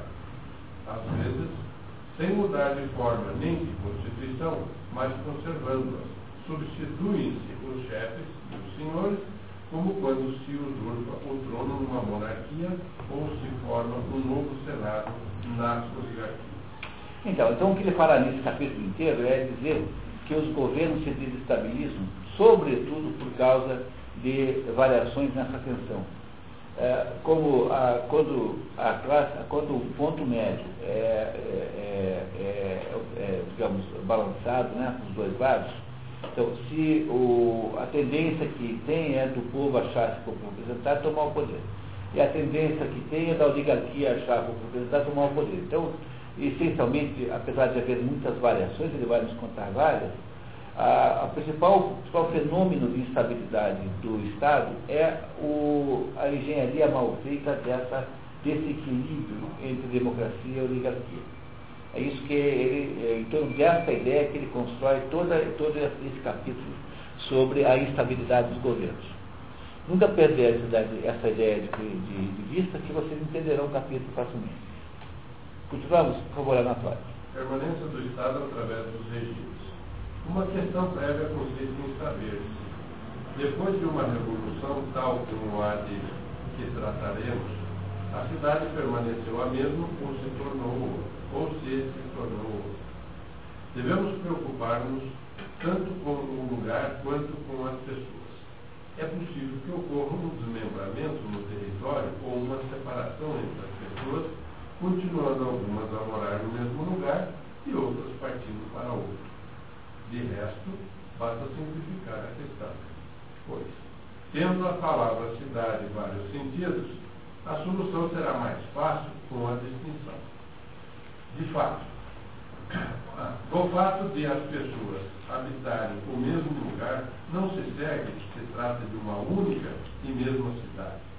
Os muros não podem servir de critério pois todo o Peloponeso poderia ser cercado por uma mesma muralha. Olha, todo o Peloponeso incluiria inúmeras cidades que não seriam a mesma só porque estão muradas juntas.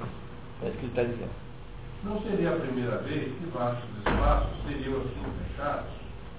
Assim, são todas as grandes cidades que se parecem menos com cidades do que com uma nação inteira, como a Babilônia. Três dias já se haviam passado, desde que fora tomada, e em vários bairros ainda de nada se sabia. A Babilônia não era um lugar só, era como se fosse cidade independente. Essa extensão de estados e das cidades foi tratada a Lures, pois também cabe à política determinar. Lembra do no capítulo chamado da dimensão, localização das cidades? É, que nós já vimos. Então, ele diz que isso também é assunto de política. São também questões de política saber se convém que um Estado se uma um Estado só contenha uma nação ou várias. Se continua a ser o mesmo enquanto conserva o mesmo gênero de habitantes, apesar da morte de um e do nascimento de outro, como os ricos e as fontes, cuja água corre sem para dar lugar à água que sucede.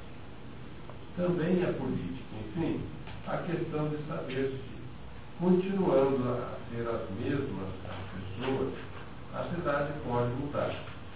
A cidade é um tipo de comunidade, é a universidade, a universalidade do cidadão. Portanto, se a qualidade do, de cidadão variar conforme a forma de governo, não será mais o mesmo Estado quando o governo passar de uma forma a outra, assim como, permanecendo os mesmos atores, o coro não deixa de mudar quando passa do cômico ao trágico. O mesmo ocorre com outro composto ou agregado de cuja forma varia. Permanecendo as mesmas vozes e os mesmos instrumentos, o canto não é mais o mesmo, quando passa do modo dórico ao modo físico. São dois estilos diferentes da época. Isso posto, é a forma e não a matéria que decide se o Estado permanece o mesmo e se se deve, apesar de identidade de habitantes, chamá-lo de outro nome ou conservar-lhe um nome, embora seus habitantes tenham mudado. Resta ainda saber se a modificação de forma o dispensaria de manter seus compromissos. Como a ordem está toda trocada, vocês lembram que esse assunto da manutenção do compromisso já apareceu lá no início.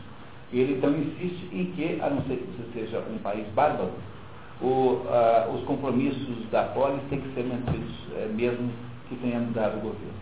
Agora, aqui um ponto interessantíssimo, que é o conceito de forma e, e, e matéria, que é aquele conceito que nós já debatemos aqui várias vezes. Né? Que o, tudo que existe é, é, composto de forma e matéria. Que também Aristóteles chama de ato e potência. Tudo que existe é composto de purusha e prakriti. É yin e yang ao mesmo tempo. É, é uma composição entre matéria e forma. Então, o, o, o que dá forma para a argila é o, a mão de obra, é a ação modificadora do escultor, modelador, o escultor, transforma a argila em xícara. Então, o que dá, uh, o que caracteriza, o que dá a caracterização para aquele objeto, não é a matéria que ele é feito, porque os pratos também são de argila, mas é a forma que foi dada. Então, o que ele está dizendo é que o que caracteriza a cidade é a forma como você é, organiza politicamente o sistema. E essa forma, então, varia conforme o povo ou conforme as circunstâncias. A ideia de forma e, e matéria é uma dessas dez ideias centrais em Aristóteles que, sem as quais não é possível entender a filosofia aristotélica. Tá? Continuamos, pessoal, vamos lá. O excesso de desigualdade causa principal, causa principal das subversões. As transformações fazem do mais para o, para o menos ou do menos para o mais. Isto é, aumentando ou diminuindo a intensidade da oligarquia ou da democracia, ou ainda dos outros governos, de modo que o Estado se torne mais ou menos oligárquico, mais ou menos democrático e assim por diante. Sempre as variações estão em torno dessas duas, dois extremos e variações em torno do eixo central, que é o que ele procura. Modifica-se ainda certa parte do sistema político, quer inaugurando, quer suprimindo alguma magistratura, como dizem que na Lacedemônia, Lisandro tentou abolir a monarquia e Pausânias a euforia. A euforia, ou eforato, é aquela, aquele procedimento em que há uma oligarquia ligada à nobreza que tem é, autoridade sobre o monarca. Lembra? É um sistema que tem aí em alguns lugares. Foi assim que em Epidamo, em lugar dos filates, se criou um Senado, e na democracia de Atenas se manteve, no tribunal de Iliassas, o costume de preencher os cargos vacantes com pessoas que tivessem estado em outros cargos. O arcontato é a primeira dignidade nesse estado, e outro, é outro resíduo da antiga oligarquia. É, são os arcontes que são juízes em todos os lugares, é a desigualdade que ocasiona as sedições. Quer porque não se respeite nenhuma proporção entre os desiguais, quer porque se estabeleçam muitas diferenças entre iguais. Pois a própria monarquia é uma desigualdade chocante quando se estabelece entre iguais e para sempre. Para aqueles que buscam a igualdade por toda parte, ela é uma fonte eterna de subversões. Então, ah, vocês agora estão compreendendo o que eu quis dizer agora há pouco, quando eu disse que em Aristóteles está escrito que as causas das revoluções nunca são econômicas. Porque o que aborrecia aquele pessoal na Revolução Francesa é que, porque a, a, a rebelião contra o, contra o Luís XVI, não, o XVI era um homem bom, um sujeito decente, um sujeito lá que não tinha nenhuma espécie de exagero em relação aos dois anteriores, era, era extraordinariamente é, assim, cordaço, e o Luís XVI não tinha inventado nada daquilo que tinha lá de errado. Então, houve uma conspiração de todo mundo com todo mundo, porque a aristocracia tinha é, raiva do rei, porque a aristocracia achava que tinha privilégios de menos. Ah, o, o camponeses achavam que a aristocracia tinha privilégios mais. Então, o, que, o quadro de referência que gera a Revolução Francesa não é um quadro de fome popular, que o pessoal tinha fome, é porque havia uma insatisfação generalizada com a, com a justiça dos sistemas. É quase sempre esse o caminho dos Aristóteles, que é as sedições em todos os lugares. É a desigualdade que ocasiona as sedições. Mas a desigualdade não tem uma conotação econômica necessariamente. Ela pode ter uma conotação de direitos, de, de, de possibilidades de acesso, etc, etc. Continuamos. Há dois tipos de igualdade. Um em número, outro em mérito. Em número, quando se encontra dos dois lados de uma mesma multidão com grandeza. Em mérito, quando a proporção, que era aritmética, como entre 2, entre 3, 2 e 1, um, que é geométrica, como entre 4, 2 e 1. Um. Numa existe a mesma diferença, noutra a mesma proporção, pois 2 é metade de 4, assim como 1 um é metade de 2. Então, é, a, a, proporção aritmética é, é entre 1 e o 2, diferença de 1. De 3 para 4, diferença de 1. De 4 para 5 é 1. De 5 para 6 é 1. Mas a diferença de 1 para 2 é o dobro. De 2 para 4 é o dobro. De 4 para 8 é o dobro. É a ideia da geometria, né, da, da aritmética e da, da geométrica. Então, há dois tipos de proporção é, que o Aristóteles faz questão de dizer que são importantes, porque quando ele está falando em, em, em igualdade, está falando sempre da proporção geométrica. Tá? Geométrica, e não da aritmética. Isso vai ficar mais claro daqui a pouquinho, tá? Vamos ter uma nota que vai nos explicar isso. Concorda-se sobre a justiça simples ou igualdade numérica. Só a contestação, como já ficou dito, sobre a justiça proporcional, que se deve ao mérito. Uns, por serem iguais, sob certos aspectos, imaginam ser inteiramente iguais. Outros, por serem desiguais em algo, se consideram superiores em tudo e dignos de todas as preferências. Foi destas duas pretensões opostas que nasceram principalmente a democracia e a oligarquia. A nobreza e o mérito encontram-se em poucas pessoas. A maioria não tem. Não se encontrarão em parte alguma sem homens nobres e sem pessoas de mérito, mas em toda parte os pobres comuns. É, e aí que eu estranhei essa tradição, fui olhar nas outras duas, e nas outras duas está tudo o contrário. Ah, então eu vou ler para vocês o Mário, aqui o Mário da Gama Curi, é, diz assim, ó, tá?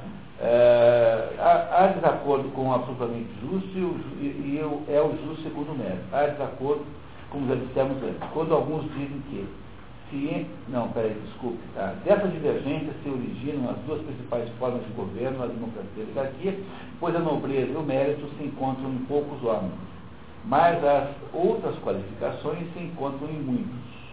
Em parte alguma, as outras qualificações são a riqueza e a liberdade. Tá?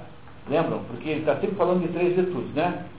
A nobreza, a, a virtude, a, três, três valores, a virtude, a riqueza e a liberdade. Então a liberdade está em todo mundo que não é escravo. Não é isso? Tá? E a riqueza é muito mais, é muito mais comum do que a nobreza não é isso? Há mais gente nobre do que gente rica. Então dizer assim, ó, em parte alguma há cem homens nobres e bons. Está igual a outro livro. Mas em muitos lugares há homens ricos. Portanto, aqui deveria estar, mais em toda parte, os ricos pululam, Porque pulular significa estar aí em abundância presente. Abundam, né? Abundam. Os ricos abundam. Tá? Não é isso? Tem aquela velha frase romana, quod, quod abundas não nocem. Se você assinar um cheque com duas assinaturas diferentes, sendo uma certa, o cheque vale igual a se tivesse apenas a certa. Porque aquilo que está excedendo não prejudica. Tá? Não é isso? Tá? É uma regra básica. Entenderam, entenderam que agora a razão pela qual o sujeito troca pelo contrário é um desses mistérios insondáveis que eu não sei como é que faz para explicar. Eu não sei se ele entendeu mal o francês, se no francês o original está errado, mas claramente está errado, né? Eu desconfiei, fui atrás e. Ele foi, ele foi pela maioria, né? Como sempre a maioria obra, ele achou que. É, provavelmente assim, um, está querendo fazer um pouco de, de, de demagogia. Eu não é. A diferença é que, escrito aqui, mais em toda parte, os pobres pululam, está escrito isso? E o certo é, mais em toda parte, os ricos pululam. É o contrário. É só o contrário que está errado. né? Não, eu não estou, vocês acham que eu estou exagerando? Minha indignação é até muito contida. Não mandei. Tá, vamos lá. É impolítico fundar meramente a Constituição de um Estado sobre uma ou outra igualdade. A experiência o prova. Nenhum Estado organizado assim é duradouro. É fatal que, partindo de um erro capital e de um princípio vicioso, se chegue às más consequências. Portanto, só se deve empregar a igualdade aritmética em algumas partes e nas demais servir-se da igualdade geométrica. Então vamos lá na, na nota 40, como é que se entende isso com mais clareza. Tá? A nota 40 é muito esclarecedora. Vamos lá. 39. Novamente é o Champagne que está aqui dando palpite. O conhecimento das propriedades dos números como princípio de tudo o que existe era uma ciência ainda muito em voga entre os gregos. Era o sistema dos pitagóricos. Platão elogia-o. Ele dá grandes desenvolvimentos. Aristóteles segue o gosto do seu tempo nos cálculos sobre a igualdade. Embora seja muito pouco pitagórico, né? Aristóteles não tem nada de pitagórico. Ele também não tem apreço demais pela matemática. A única área de conhecimento humano da época de Aristóteles em que ele não se incomodou foi com a matemática. É o único ponto em que ele não tem contribuição. Eis o seu sistema, tal como o expõe na ética a Nicômaco. Todos os governos se dividem em duas grandes classes, a oligarquia e a democracia.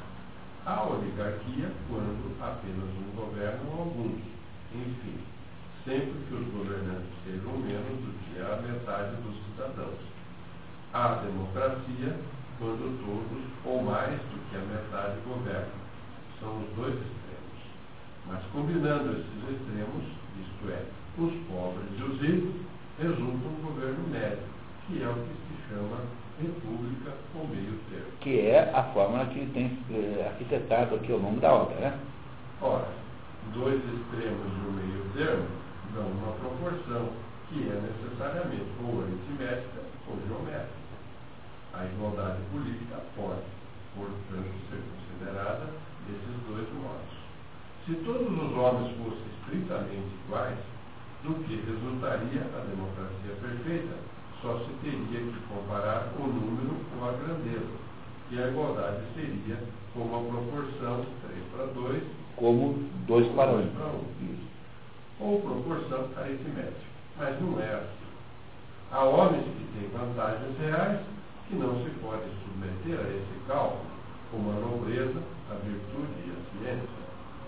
Como comparar rigorosamente essas vantagens que constituem a oligarquia com o número que constitui a democracia? Não sendo as coisas de igual natureza, não podem ser comparadas, a não ser numa razão proporcional. Então a igualdade é uma proporção 2, 2 para 4, como 8 para, para 16, ou proporção geométrica. Daí a igualdade de, de quantidade ou numérica, isto é, aritmética, só se trata de contar o número, como na democracia. E a igualdade de qualidade é proporcional às qualidades individuais, isto é, geométrica, se se trata de estimar o valor dos indivíduos. Compreender? E quando você julga a qualidade não a quantidade, é preciso perceber que há diferenças maiores entre os indivíduos. Por isso é que ele usa o método geométrico. Tá? Essa é a ideia que está por trás disso. Bom, continuamos? No, no entanto, no entanto, a democracia é mais segura e menos sujeita a sedições do que a oligarquia. Estas as vem nascerem dos dois lados, uma da parte dos governantes entre si, outras da parte do povo. A democracia só sofre sedições da parte das minorias oligárquicas e não do próprio povo. E para falar exatamente, nesse caso não se trata nem mesmo de sedições. É, por quê? Porque eles já têm o poder. Né? Entenderam? Então, a, a democracia já é o. Quando dá o golpe no golpe, não tem cabimento, né? Para fazer o quê? Mais democracia? Né? Já tem o poder, por isso. O governo republicano tirado da classe média aproxima-se mais da democracia do que da oligarquia. Assim, é o mais seguro e o mais estável de todos os governos. E agora ele vai nos contar outras causas para que haja instabilidade dos governos. Além dessa causa básica, que é a desigualdade, ou seja, a engenharia mal feita dessa relação entre oligarquia e democracia, que é o que compõe a república que é uma fórmula mista que usa é, com base na, no, na média. Né? Vamos lá então, as outras causas. Como nos propusemos examinar de onde nascem as edições das revoluções, devemos começar vendo quais são, em geral, seus princípios de causa. São três, cujas características inicialmente esgotaremos. Consideraremos, um após o outro, a disposição dos espíritos à sedição. É motivos desculpe, está errado, consideremos uma após a outra, uma após a outra, a disposição dos espíritos da sedição. Está errada a concordância de gênero. Tá? Uma após a outra, a disposição dos espíritos da sedição. Os motivos que os levaram a ela e o começo das querelas e das perturbações cívicas. Em geral, a causa dessa disposição à mudança é que os, como já dissemos, infatuados pela igualdade, se revoltam por se acreditarem menos bem tratados do que os outros, que consideram apenas seus iguais. Isso vale, pessoal, desculpe, isso vale para uma empresa, né? Embora aqui não haja nem de longe nenhuma pretensão a ficar aqui dando a vocês dicas aí do, como tem lá o, como é aquele, o, não terminou o rádio, que fala lá, o, aquele, é, o Max Gehring, entendeu? Ele terminou a vocação para Max Gehring. Então não se trata disso, mas você mantém uma empresa grande como? Imagine uma quantidade enorme de pessoas. Você precisa praticar algum processo de justiça se você quer manter essas pessoas com a consciência de que elas estão tendo alguma é, compartilha, algum compartilhamento né, entre elas, né, de que não se sente uma mais é, apreciada do que a outra. É, isso vale para qualquer ambiente humano, qualquer organização humana, começar por qualquer empresa. É isso. Tá. Continuamos. Isso. Querendo conservar a desigualdade e sua preponderância, se chocam por, embora sendo superiores, não ter mais e talvez até menos do que o curso. Pode haver justiça em suas pretensões. Sempre o que os dispõe a sedição é o esforço dos inferiores para serem iguais e dos iguais para se tornarem superiores. O objeto de suas lutas é o lucro, ou a honra e seus contrários. É, o que, como é que se entende isso? O sujeito quer ou a luta, ou o lucro, né, o que é dinheiro, ou que é a honra, a consideração, ou então não quer perder essas duas coisas. Por isso é que, ele, que é o contrário. Tá? Entenderam o sentido contrário aqui? Não é que o pessoal procure o, a, o prejuízo e a desonra Entenderam o, o que ele está querendo dizer? Quando diz que são os seus contrários, não é que o objeto da sedição seja procurar a desonra, que é o contrário da honra. É assim, você quer a, o lucro ou a honra, quer ou então não quer perder, por isso que é o contrário, tá? Nenhum nem outro. Querendo evitar para si ou para seus amigos alguma afronta ou desgraça, insuflam revoltas e perturbações no Estado. As causas que assim geram esses movimentos e essas comoções são em número de sete e até mais, de um outro ponto de vista. Duas são as que acabam de ser expostas, o lucro e a honra. Animam de diversas formas os cidadãos, os cidadãos uns contra os outros, pois nem sempre eles nos pretendem para si mesmos, como no caso precedente, mas às vezes lutam porque os veem justa ou injustamente distribuídos a outros. Ah, as outras causas são, ora, os ultrajes, o terror, o demasiado poder ou crédito. Crédito naquele sentido que nós vimos aqui ontem, de credibilidade social, né? Portanto, de prestígio, né? Prestígio. O desprezo, os crescimentos excessivos. Ora, os aborrecimentos, o esquecimento, o envelhecimento e a diferença de tratamento que se. Quer dizer, é uma porção de outras causas pelas quais há rebeliões políticas, algumas são minúsculas, como aquela que contei para vocês, o Henry Ford II chamando o Lee e a Coca, dizendo assim, eu estou mandando o senhor embora porque eu não vou com a sua cara. Pô, você acredita numa coisa dessa? Uma empresa que fatura hoje talvez alguma coisa como 180 bilhões de dólares. Bilhões de dólares a empresa fatura. Agora, o, o dono da firma manda embora o principal executivo porque não vai com a cara dele. Entendeu? Quer dizer, às vezes as razões que estão, é, dão origem a coisas muito graves, muito importantes, até mesmo uma rebelião, são minúsculas, são ridículas, como esse acontecimento lá do Colar, né? esse episódio do Colar. É que deflagra da Revolução Francesa.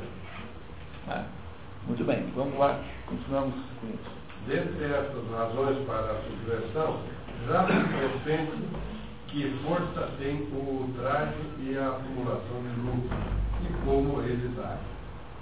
Quando são os altos funcionários que se ofendem e especulam, os cidadãos se revoltam tanto contra eles como contra o governo, que autoriza essa licença.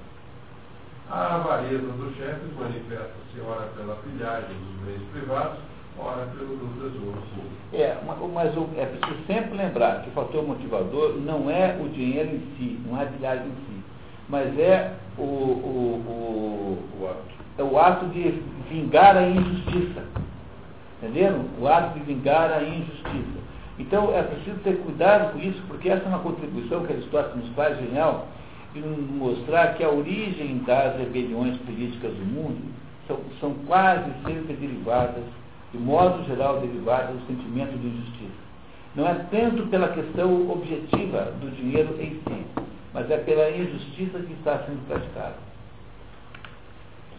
Sabemos também o quanto pode a ambição e como ela excita as revoltas. O que não pode, os, os que não participam dos cargos públicos revoltam-se por vê-los todos serem concedidos a outros. Sua repartição só é justa quando se faz segundo o mérito. É injustiça quando pessoas sem talento os conseguem enquanto que os outros, apesar de sua virtude, são excluídos. Quantas vezes na minha vida eu não vi dissidência em clube, dissidência em, em, em essas dissidências pequenas são todas motivadas por isso. O sujeito fica aborrecido lá porque acha que ele não. não... A dissidência de Aristóteles com Platão, Aristóteles, quando, quando descobre que o Platão passou a, a, a academia platônica para o seu sobrinho, Euspeuso, que era um sujeito absolutamente medíocre, assim, ah, pô, não, vou pôr na minha escola.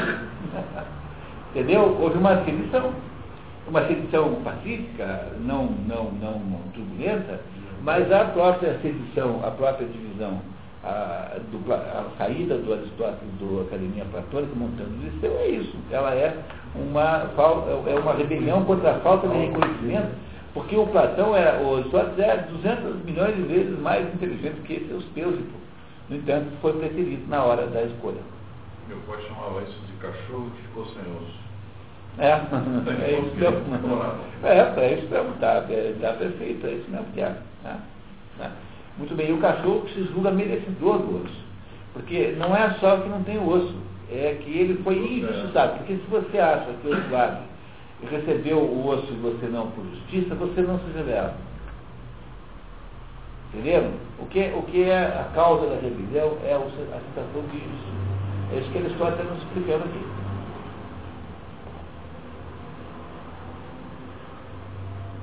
A sedição acontece por demasiada preeminência, quando um ou vários cidadãos se elevam ao grau de potência maior do que convém à dignidade e às forças do Estado, o que comumente degenera em monarquia ou coalizão tirânica, conhecida sob o nome de dinastia ou politirania. Por isso, é costume em alguns lugares, como em Argos ou em Atenas, afastar a tempo esses personagens, tipo de banimento chamado ostracismo. É a diferença do ostracismo para o banimento é que o banimento é permanente, o ostracismo é temporário. Né? Seria melhor, porém, como dissemos, prevenir desde o princípio a superioridade e remediá-la depois de tê-la experimentado.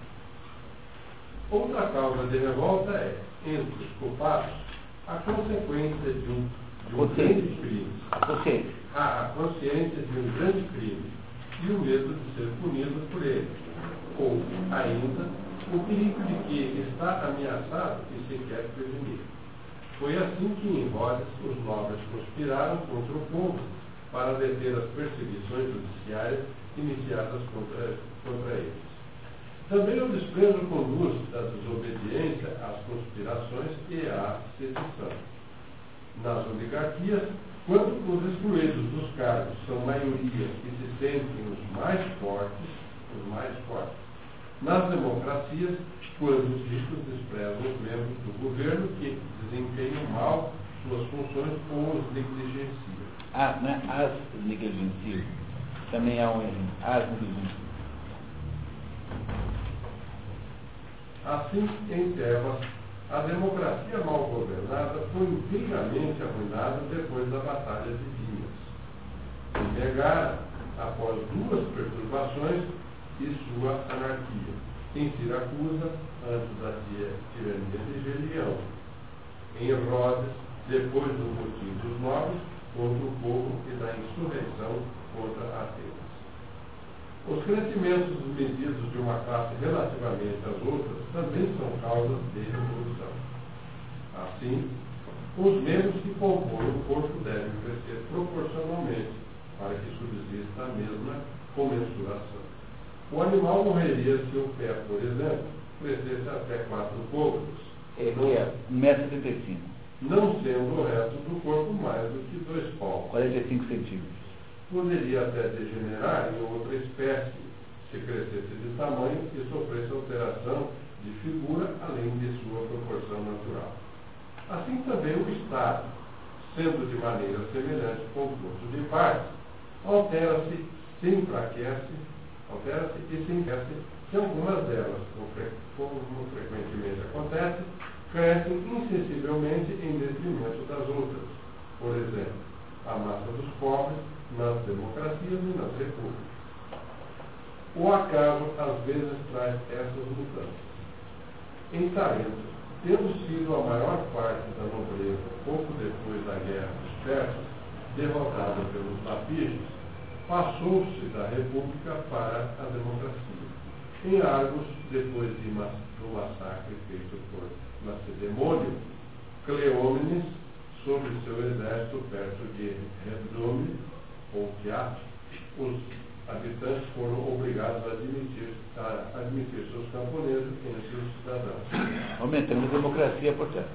Em Atenas, depois de ter perdido contra os espartanos a batalha terrestre, a nobreza, a nobreza que se recrutara para esta guerra diminuiu consideravelmente e foi forçada a ceder ao povo. A oligarquia morreu na guerra.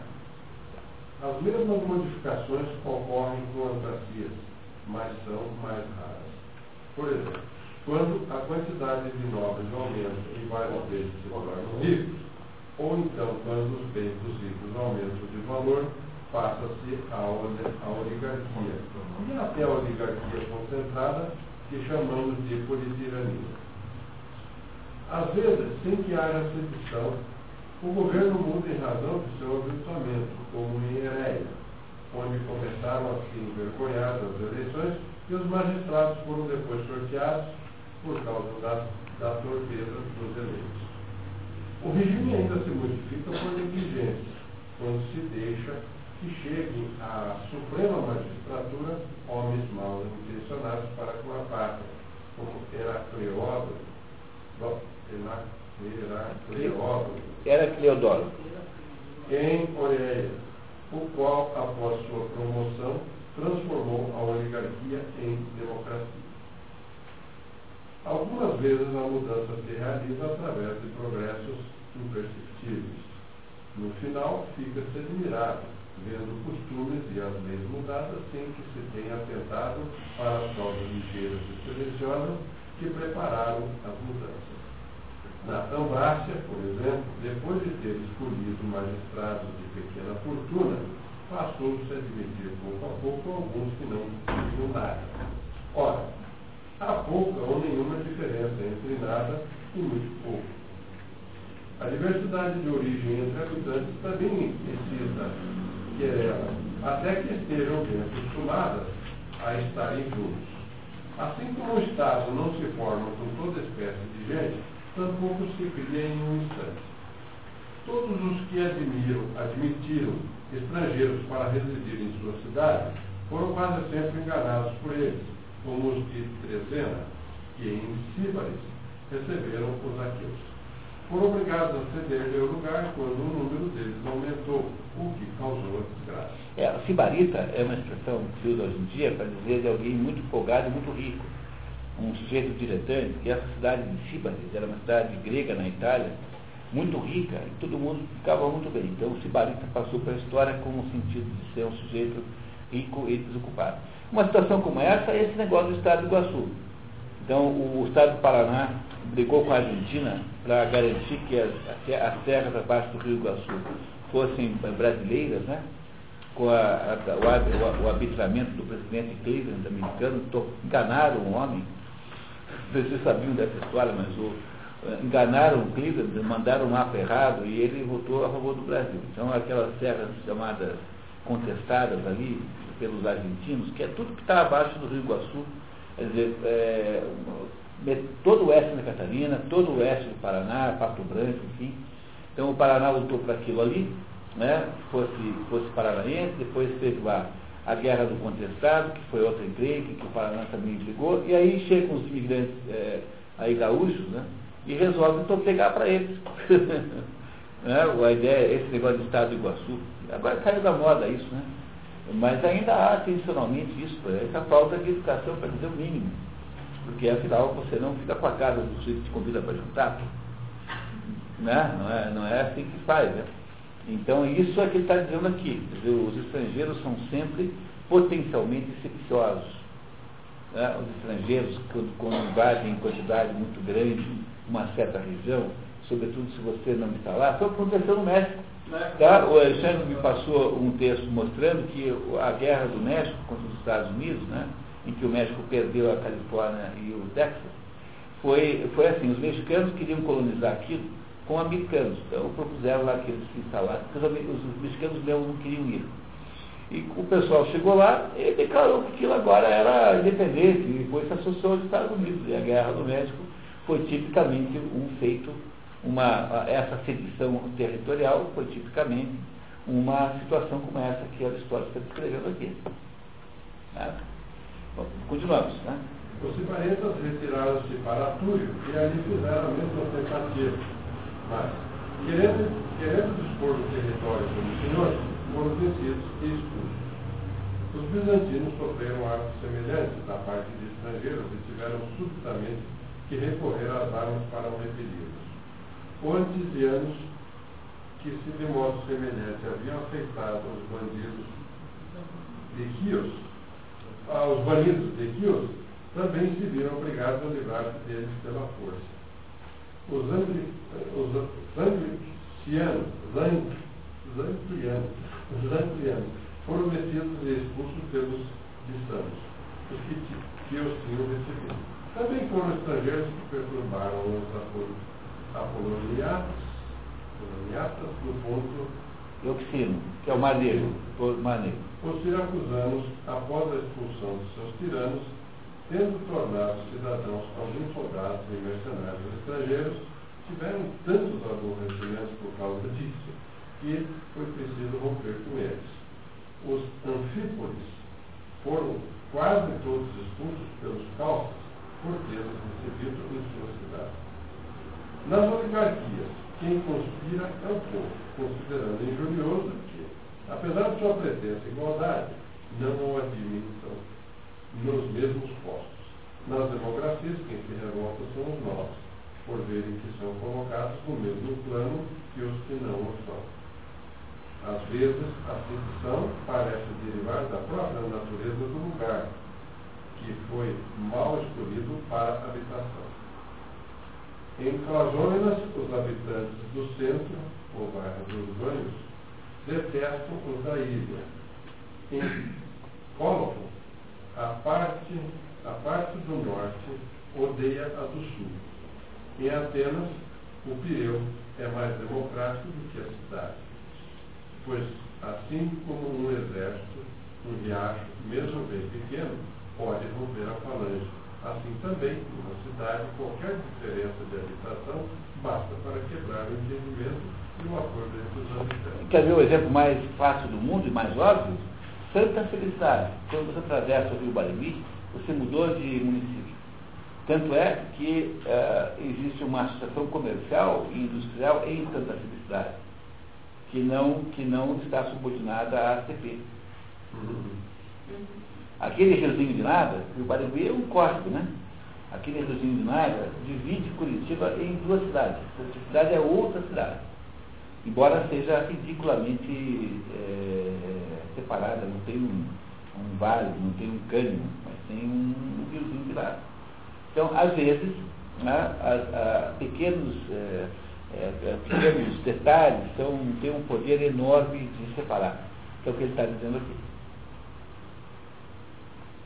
Mas o que há de mais incompatíveis são, em primeiro lugar, a virtude e o vício, depois as riquezas e a pobreza. Primeiro a virtude e o vício, depois a pobreza e a riqueza. O que é mais incompatível são sempre causas morais e não causas econômicas.